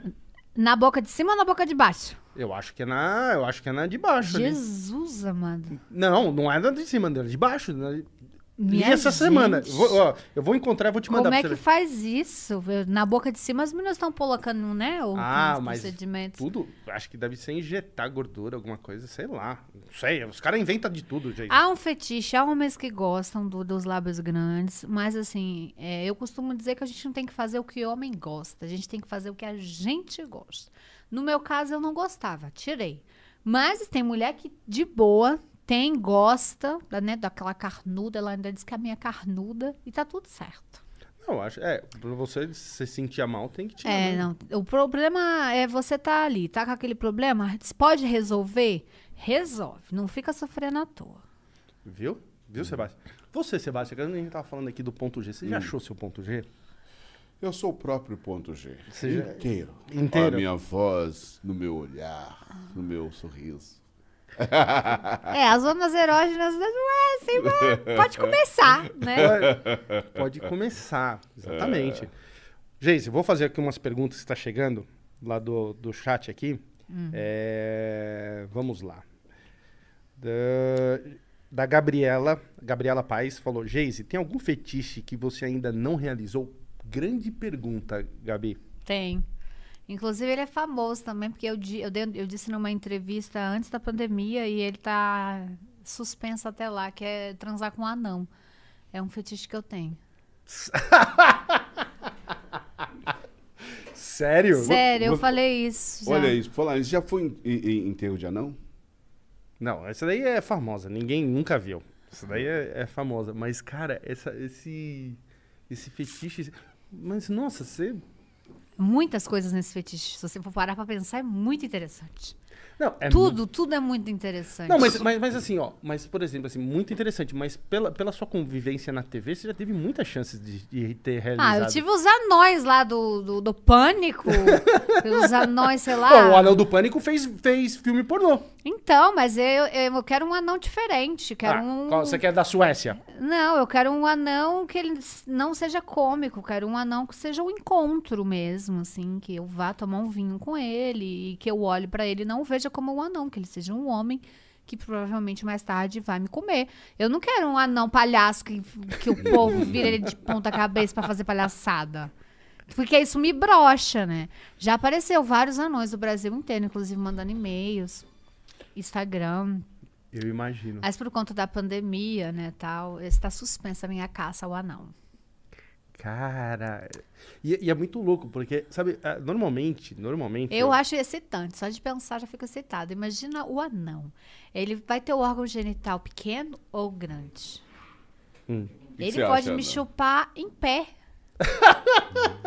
é verdade. Cara, Essa cena é sensacional. Então, por isso que é um fetiche que Nossa, eu ainda eu vou realizar com muito cuidado. Meu, você tá. e olha, eu vou fazer um conto maravilhoso depois. cara, não, você imagina a cabeça dos anões assistindo esse. Ah, você fazer uma campanha agora, já sei. Não, É isso, não, não, não, do- Dos anões é, já deve ter um milhão, que ela falou que é É. famosa essa história. Sim, eu, eu contei, não sei se foi no Danilo Gentili, acho que foi. Repercutiu muito. Os- nossa, os anões devem ter mandado tanta coisa pra ela, meu. Olha lá. Muitas coisas. Cê- o, o- o seu direct, eu, eu queria. eh, Deve receber mesmo, que nem eu falei pra você, eh, deve chegar de tudo pra Geise, né, meu? Ah, cara, a Geise sempre fala de tudo.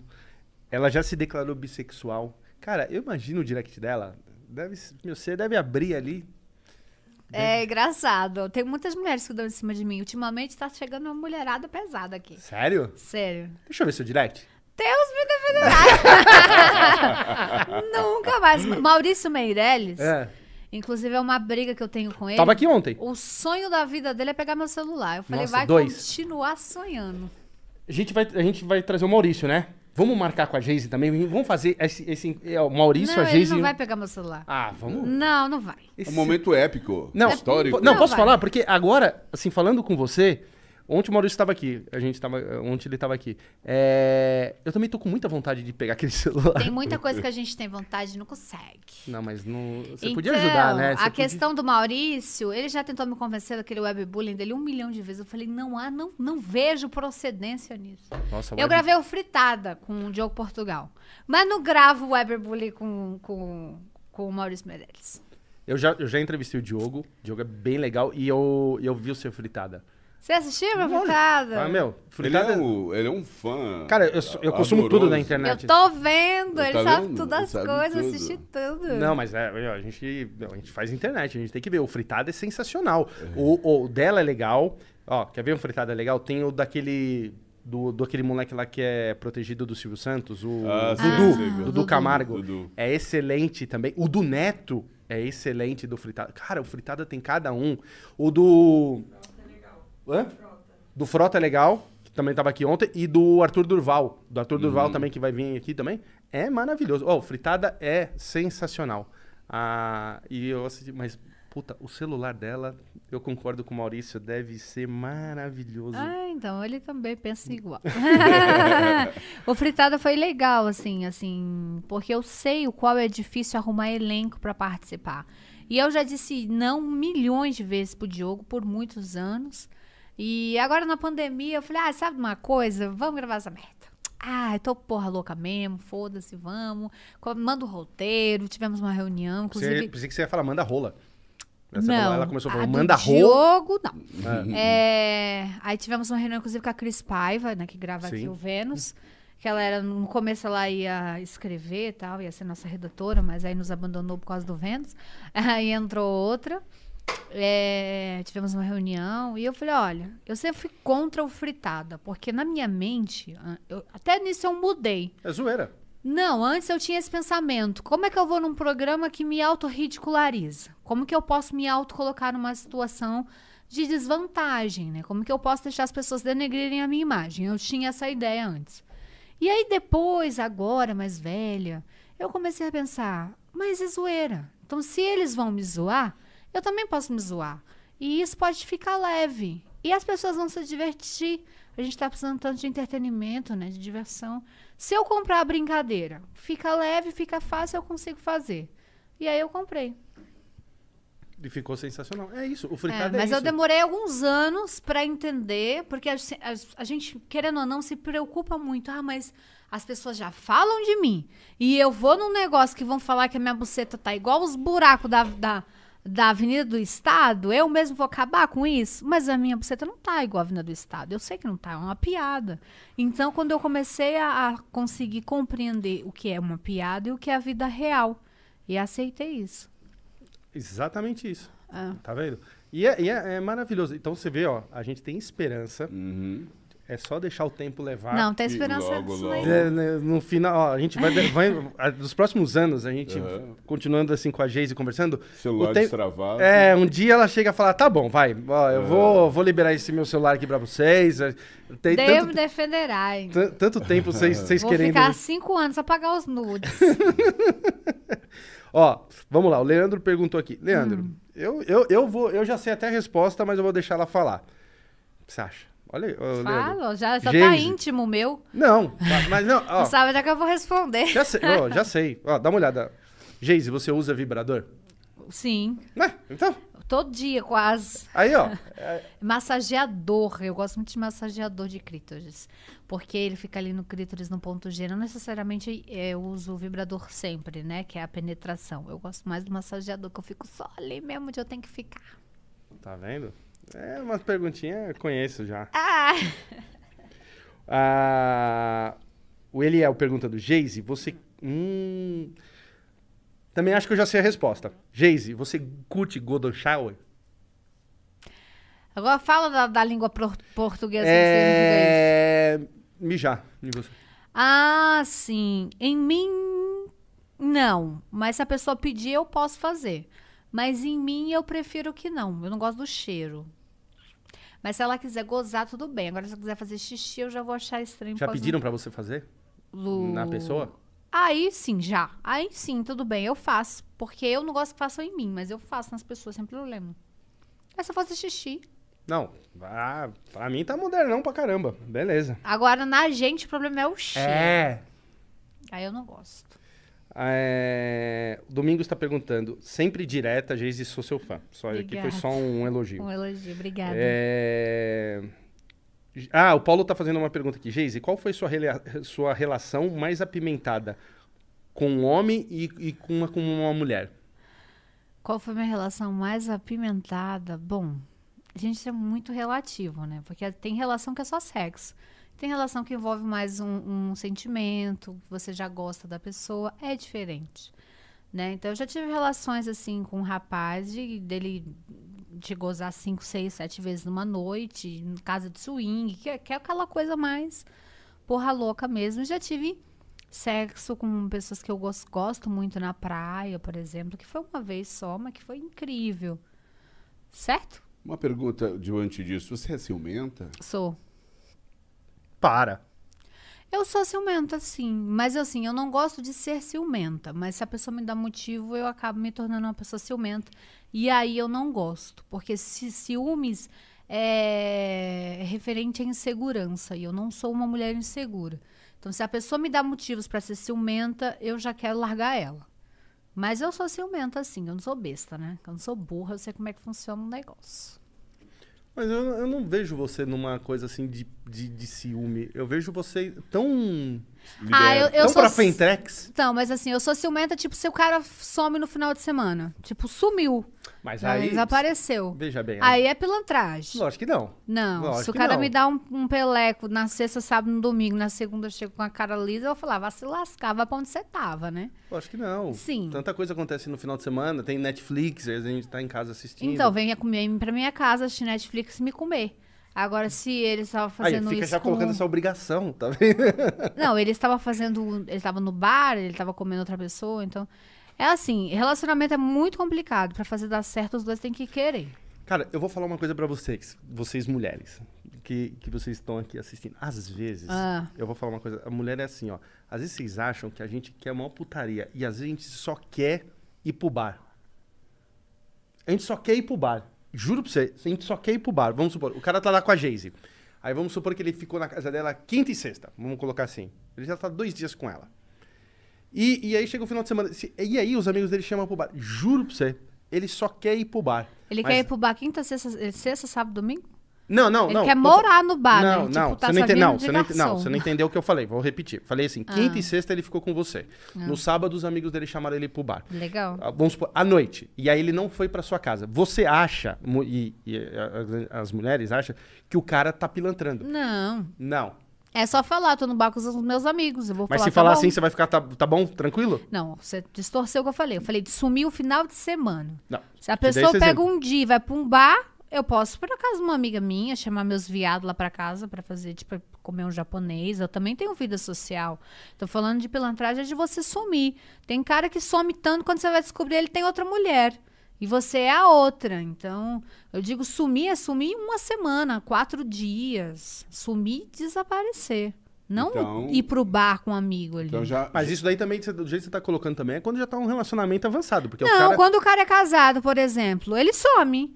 Ele só pode vir de manhã. A gente sabe. Sim, Então, é disso que eu tô falando. sim, mas eu tô falando também assim, e o cara que só ficou com você tá ficando? Ele também, como você também tá só ficando com ele. Não Sim, tem essa... claro essa... que não. A gente só tem ciúme do, que, do, do- do relacionamento quando ele já tá ali. Agora, por falar em relacionamento, há planos de se, se casar, gerar família, essa coisa, existe? Eu não. No momento, não tenho um plano. O único plano que eu tenho é tomar vacina no momento. Aham.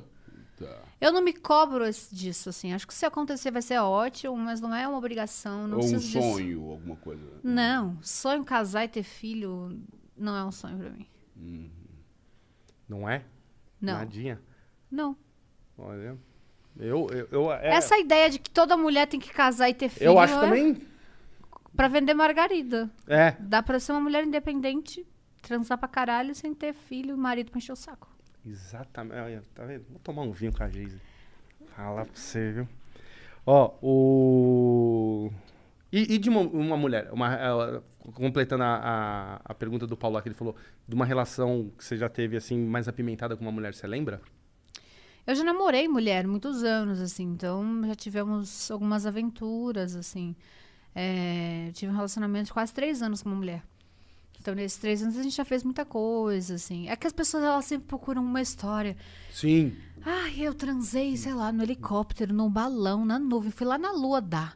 É, as pessoas elas querem umas histórias assim, a gente fala, poxa, eu fudi ali, foi tão bom, mas elas querem uma coisa uau, né? Então eu costumo dizer que não é o uau. É com quem, é aonde, é como você faz. Você pode transar no banheiro, na sua cama, na sua cozinha. O importante é tá bom. Quando você tava namorando com ela, assim, você e ela, assim, já fizeram uma loucura, assim, de uma hora em algum lugar, Tá assim, vendo pegaram- você querendo uma loucura? Não, não, não, não, Loucura, loucura, loucura, não, loucura, que eu loucura. digo assim, eu, eu me expressei mal, não, não precisa ser uma loucura, mas assim, não, você tava numa situação, em algum lugar que você olharam pra um cara e falou assim, a gente vai dar pra ele, e tipo assim, na hora, Tá aconteceu, doido? Era um relacionamento bissexual era só eu e ela. Não, só não teve... não era um manager. Ah, entendi. Não tinha um homem. Entendi, vocês estavam bem certinho. Sim, a gente ficou. Ela, inclusive, ela era muito ciumenta. A gente já chegou a transar na boate. A gente já chegou a transar Então, na boate, de repente, não, entra, não, não vem um cara querendo entrar? numa boate gay de sapatão. Ah, não, aí não. Vai entrar pra quê? Se for pra levar um murro. É, Não, assim, relacionamentos são respeitados. Quando duas mulheres namoram, duas não- mulheres namoram. Entendi. E um menage é quando um casal convida uma terceira mulher para participar, onde os dois se aproveitam dessa mulher e essa mulher se aproveita do casal. É diferente, há uma, uma grande diferença disso. A pessoa que é lésbica, ela é lésbica, ela gosta de mulher, né? Ela tem o orgasmo dela como uma mulher. A mulher que quer fazer um menage entre o marido e outra mulher é outra coisa. Ela quer putaria, um fetiche. É diferente. Entendi. Entendeu? A, a, a sapatão, a lésbica, ela não vai se colocar nesse papel de, ah, eu vou entrar aqui no meio desse casal para participar só para dar tesão e prazer para eles. Não, ela gosta de mulher, é outra coisa. Falando, você que manja muito de mulher e falando de putaria, me veio uma coisa na, na cabeça. Você, tá, viu a, a, o que aconteceu agora recentemente daquela, daquela blogueira que largou a família foi, e foi é, viver com o Eduardo Costa? Eu ouvi só fofoca, não sei se é verdade. Eu não sei que, a verdade disso eu não conheço. Não, saiu no, na, na imprensa, no Léo Dias. Tem foto dela com, com, É? com o Eduardo Costa. Ela mandou pro, vi. pro, pro marido. É, Você acha uma loucura ou uma, uma safadeza? Gente do céu. Primeiro que opinar na vida dos outros, pra mim, já é péssimo. É, segundo Mas que é assim, você falando de fofoca. mulher. E terceiro que é difícil julgar uma mulher. Por que, que ela largou o marido para sair com, a com outro cara? Ela teve os motivos dela, assim.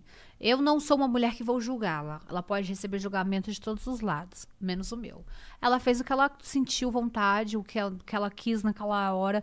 Apesar de ser casada e de ter filhos, ela é uma mulher ainda livre.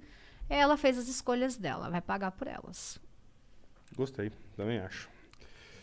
Vamos aqui, ó. Tem mais perguntas aqui, ó. É... A clã. É... Geise, como você avalia o movimento feminista no Brasil? Fraco. Fraco? Sim. Acho que a gente precisa melhorar muito, principalmente na internet, onde as mulheres são sempre muito mais agredidas. Assim, você pega um homem que faz uma coisa, um exemplo que você deu agorinha. Você deu o exemplo de uma mulher que, que teoricamente, possivelmente, estão especulando, largou o marido e três filhos para correr atrás de um outro cara. Tá todo mundo falando. Se fosse o contrário? E se fosse um cara que largou a mulher em casa com três crianças e foi caçar um rabo de saia? Coisa mais normal do mundo. Acontece toda hora, todo dia, ninguém fala nada. Seria uma visão mais machista. no Sim, caso, o nosso país é né? muito machista. Foi o que eu acabei de dizer. Que o feminismo é muito, muito ruim aqui. Ainda é muito pouco. As mulheres se agridem muito. Luísa Sons, um exemplo disso. Né? Ela se separou do Whindersson Nunes. Quem traiu quem? Isso não interessa. Por que, que a menina é tão atacada?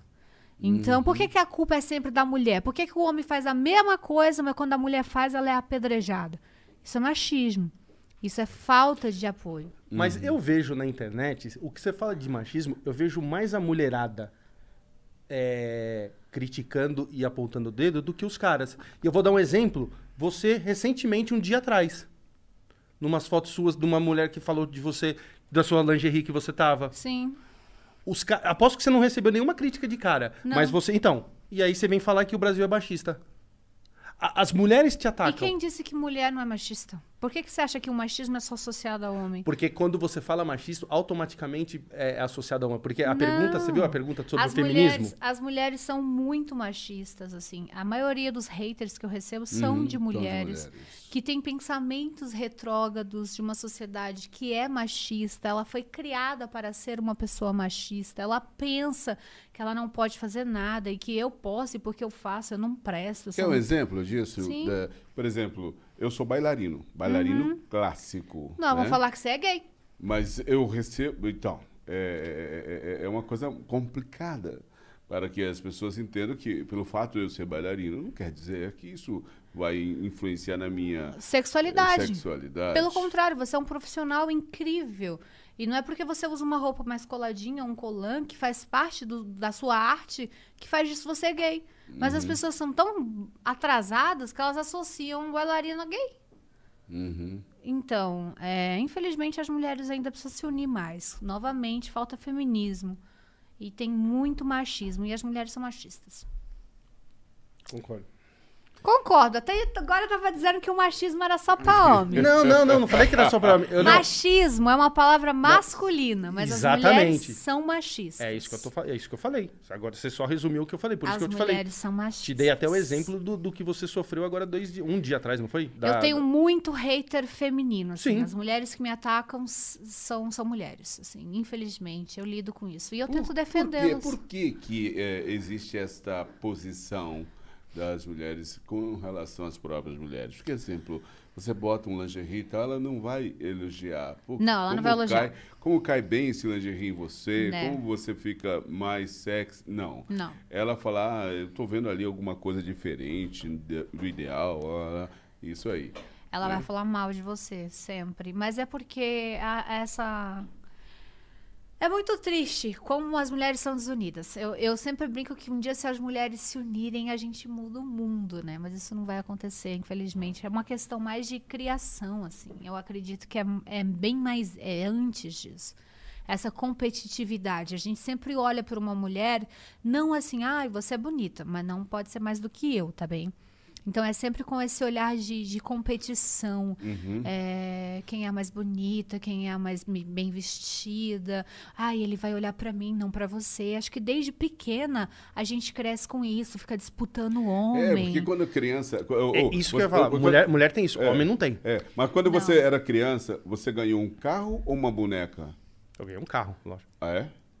Por que não poderia ser uma boneca? Porque, afinal de contas, futuramente, uma vez que você possa Não, eu, se eu tornar posso, eu, posso eu, um- eu, eu ganhei bonecos. Ah, mas é- é- não, é, não, é, não é essa a pegada, Sebastião. Não? Não É, é. é- é mais uma pergunta aqui de, de- que, que bono- constrói essa, essa postura Não. mais machista do lado feminino ou não? não, acho que não tem. Não tem, Não tem nada a ver? Não, acho Ah. que não, não tem essa. Acho que, por exemplo, assim, se, se eu tenho uma filha que, que, que queira, de repente, me pede uma bola, eu vou dar.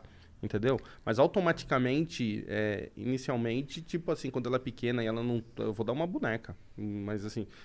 aí depois, quando ela crescer, se ela falar assim, eu quero o comandos em ação, beleza. Falar, Mas assim, automático. Porque, mano, a gente tem que ter algumas coisas pra, pra, pra se medir, pra, senão a gente não sabe, ah, se eu comprar uma, uma boneca, a menina é, é machista pra caramba. É, quer dizer, é, eu sou machista pra caramba porque eu tô dando uma boneca pra minha filha. Vamos supor, eu tive uma filha tem um ano, um ano e meio. Aí eu comprei uma. Ah, nossa, esse cara é machista.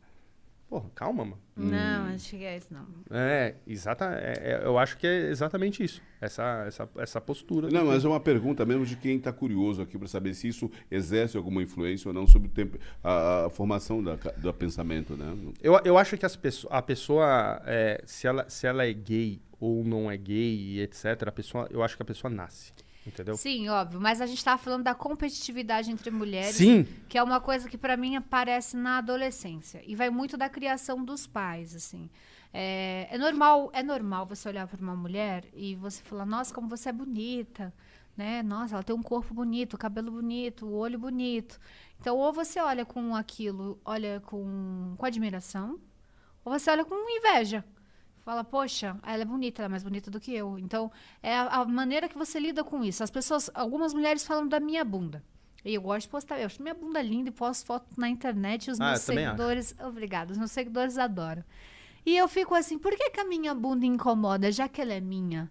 É algo que eu carrego, que está na minha página, que diz respeito somente a mim e só tá lá, teoricamente, quem gosta do meu conteúdo. Por que, que a minha bunda te ofende? Já que ela é minha. E por que que ela entra na sua rede pra te criticar?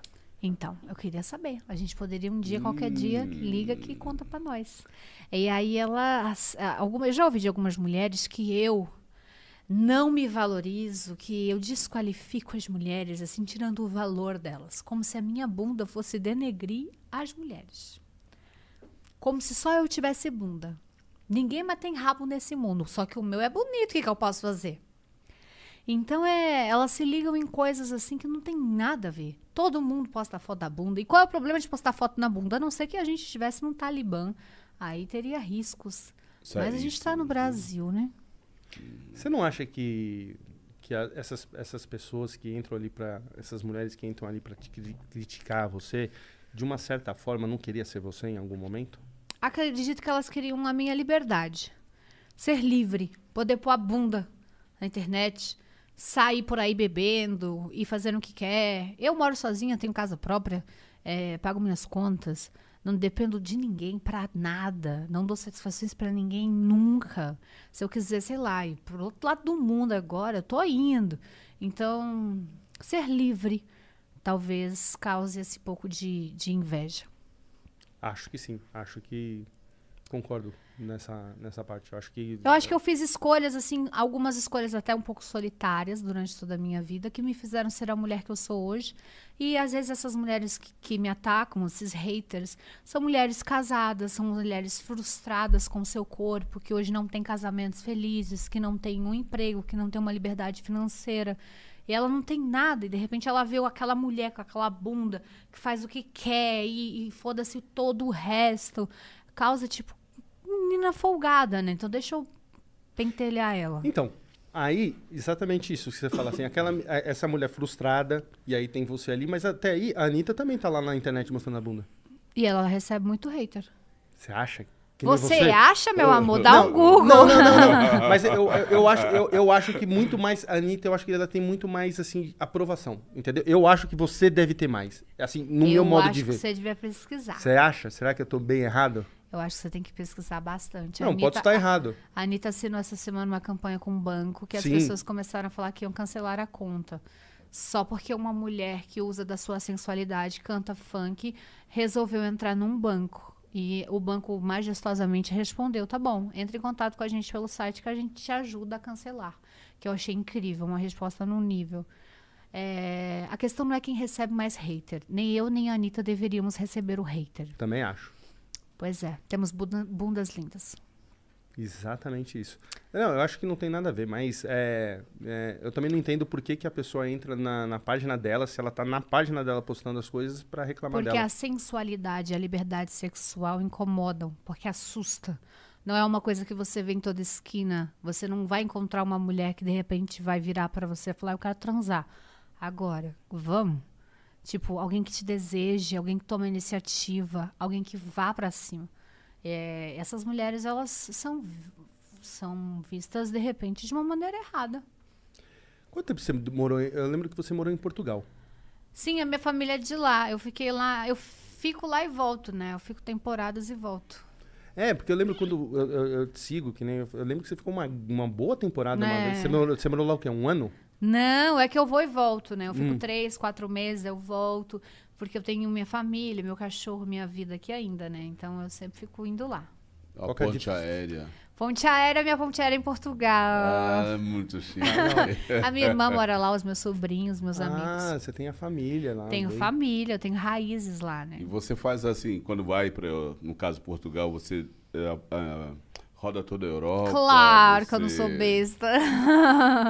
Ah, Aí, aí é lógico. É óbvio que eu aproveito a viagem, né, Sebastião? E qual que é a, principal diferença entre o homem europeu e o brasileiro? Toda. É Muita diferença, assim. O, o homem europeu, ele, vai, ele vem mais desarmado, ele é menos sabichão, ele é menos esperto, ele é menos mulherengo, ele é menos safado, até um pouquinho besta, assim. Ele, e o homem brasileiro, ele já vem com a maldade ali dele, assim. Ele já vem na malandragem, ele já vem com más intenções. Mas O- você acha, você acha que, ele é, que, ele, que ele é meio besta ou ele se faz de besta, o europeu? Não, é uma questão de criação mesmo. Ele é mais respeitador, ele é- demora mais, assim, ele espera muito pra ver o que você vai fazer. O brasileiro não, ele já chega já, já quer uma putaria logo, não precisa nem chegar no lugar, ele já quer putaria antes de chegar no restaurante, ele já tá com a mão ali. Mas seria uma coisa que eu estava dizendo até agora há pouco, é, relacionada com a elegância. Sim, o europeu ele é mais. mais, mais, mais, eu diria, mais formal, Sim. mais cerimonioso, Sim, né? mais respeitoso. Sim, sim, Qual sim. que você prefere? Depende do dia, né? Eu prefiro os dois. É, então. Eu, eu prefiro os dois. É muito legal em Portugal que eles não me conhecem, né? Eles não sabem quem eu sou, até me seguirem no Instagram. Uhum. Aí eles acabam descobrindo, eu tenho que explicar. Mas até então eles não sabem. E eles são muito respeitosos, assim. E depois que eles sabem, eles ficam mais... Aí eles começam um milhão de perguntas, ficam curiosos. Você foi no- nos inferninhos lá em Portugal? Não. Não, o máximo que eu fui lá foi no, no bar ali na Rua do Amor, que era um cabaré, mas não é mais, assim, mas nu- nunca foi. Em Portugal eu procuro relacionamentos mais calmos, assim, que eu tô de férias, tô viajando, então tô com a minha um família. Bom, tomar um bom vinho do um Porto. bom vinho do Porto, fui a Porto da última vez que Aham. estive lá. Uma gastronomia muito boa, não é? Então lá eu sou mais tranquila. Uhum. Lá, lá é a Geise Light. Lá eu entro no Tinder. Aham. Ah. Lá, lá eu gosto da Lá, você, paquera. lá você faz meditação, faz yoga. Não, lá eu gosto de marcar encontros no Tinder, eu gosto de, de assim... ah, E vamos- por acaso lá também você faz eh, pilates? É lá onde você mais faz atividade física e tal? Você tá perguntando se eu transo lá? Não, pilates. Eu falei pilates. Ah, não, lá não, tem, não faço pilates lá. Não, lá o Pilates é com o português. é esse o Pilates da Geise lá. Ah, já viu? faz tanto tempo, tantos anos, que eu não vou pra lá por causa da pandemia, então... Ah, a pandemia vai, vai fazer dois. É, Mas um pouquinho. Então, um pouquinho antes você tava lá, certo? sim, certo. A gente sabe da minha vida mais do que Ah, eu. eu- Tá vendo? Você viu, você viu como eu te sigo, né? Você viu que eu sou um cara que. Eu estou um pouco assustada, eu vou ter que fazer esse mapa astral, descobrir que você é maluco porque o seu ascendente é virgem. Não, nunca. Ó, tá vendo? Nunca te critiquei. Eu tenho a certeza que seu ascendente é virgem. Vamos, vamos, vamos, vamos fazer. Eu vou fazer sua uma. data de nascimento exata. Beleza, eu vou te passar, vamos fazer e aí eu vou postar se você tá certo ou não. Tá. Fica, fica essa. Você essa- me manda as informações Eu vou te Ah, certinho. mandar. mas peraí, então quer dizer que você é uma pessoa aficionada ou conectada com o universo é, é, zodiacal? Claro, Olha eu adoro. Inclusive, quando eu Toda tô bêbada, quando eu tô bêbada, meu assunto na mesa é esse: é signo. Eu fa faço mapa astral dos meus amigos bêbados. Falo, faço, é, eu preciso da sua data de nascimento é, e do horário e da cidade. A cidade também influencia. E a data tem que ser certinha. Cara, você você imagina, ó, de- gente, você imagina quando você tá com a Geise e a Roda. Aí você, ela tá bêbada. Aí você imagina o melhor da, da noite. Aí ela vira o quem? O Walter Mercado. aí ela vira o Walter Mercado. não, aí ela a decide ler borra de Mercado. café. Aí É. ela começa a querer ver a sua, o seu mapa astral. Eu gosto. Eu acho. Ó, tem alguns homens que eu evito. É, escorpião, eu já tive algumas umas crises. Ariano também eu não gosto muito. Virginiano eu tenho trauma. Então. Aquário eu gosto. Meu cabeleireiro é aquário, adoro ele. Uhum. Ele é super divertido. Ah, eu vou, eu vou passar as informações. A gente, eu vou postar depois. Eu quero ver, quero ver. Esse mapa astral seu aí tem que ser feito, hein? É, vamos ver. Geise, Hum. queria muito te agradecer. Obrigada. A nossa conversa aqui foi excelente. Obrigado aí por, por ter vindo. Parabéns pelos seus 4 milhões que bateu antes de ontem. Foi isso? Ontem? Foi ontem. Não é pra qualquer um, não, hein? 4 milhas. Não é pra qualquer um. Olha, Geis, eu quero aproveitar, como você é uma pessoa muito conectada com esse universo feminino, Hum. nós teremos daqui a pouco, daqui a pouquinho mesmo, com a sua ajuda e com todos os nossos convidados, a presença da Madonna aqui. É mesmo, né? É. Fiquei sabendo dessa aposta. Mas para que ela venha, para que ela seja materializada aqui em nosso ambiente, nós sempre recorremos aos nossos grandes internautas, influenciadores, para que peça a todos os seus seguidores para que entre aqui na- no Real Podcast. Conta aí, futura Madonna. Não, gente- se, ela, se ela- se ela ajudar na campanha, tá tudo certo. Tá tudo Vamos, certo. vamos ver.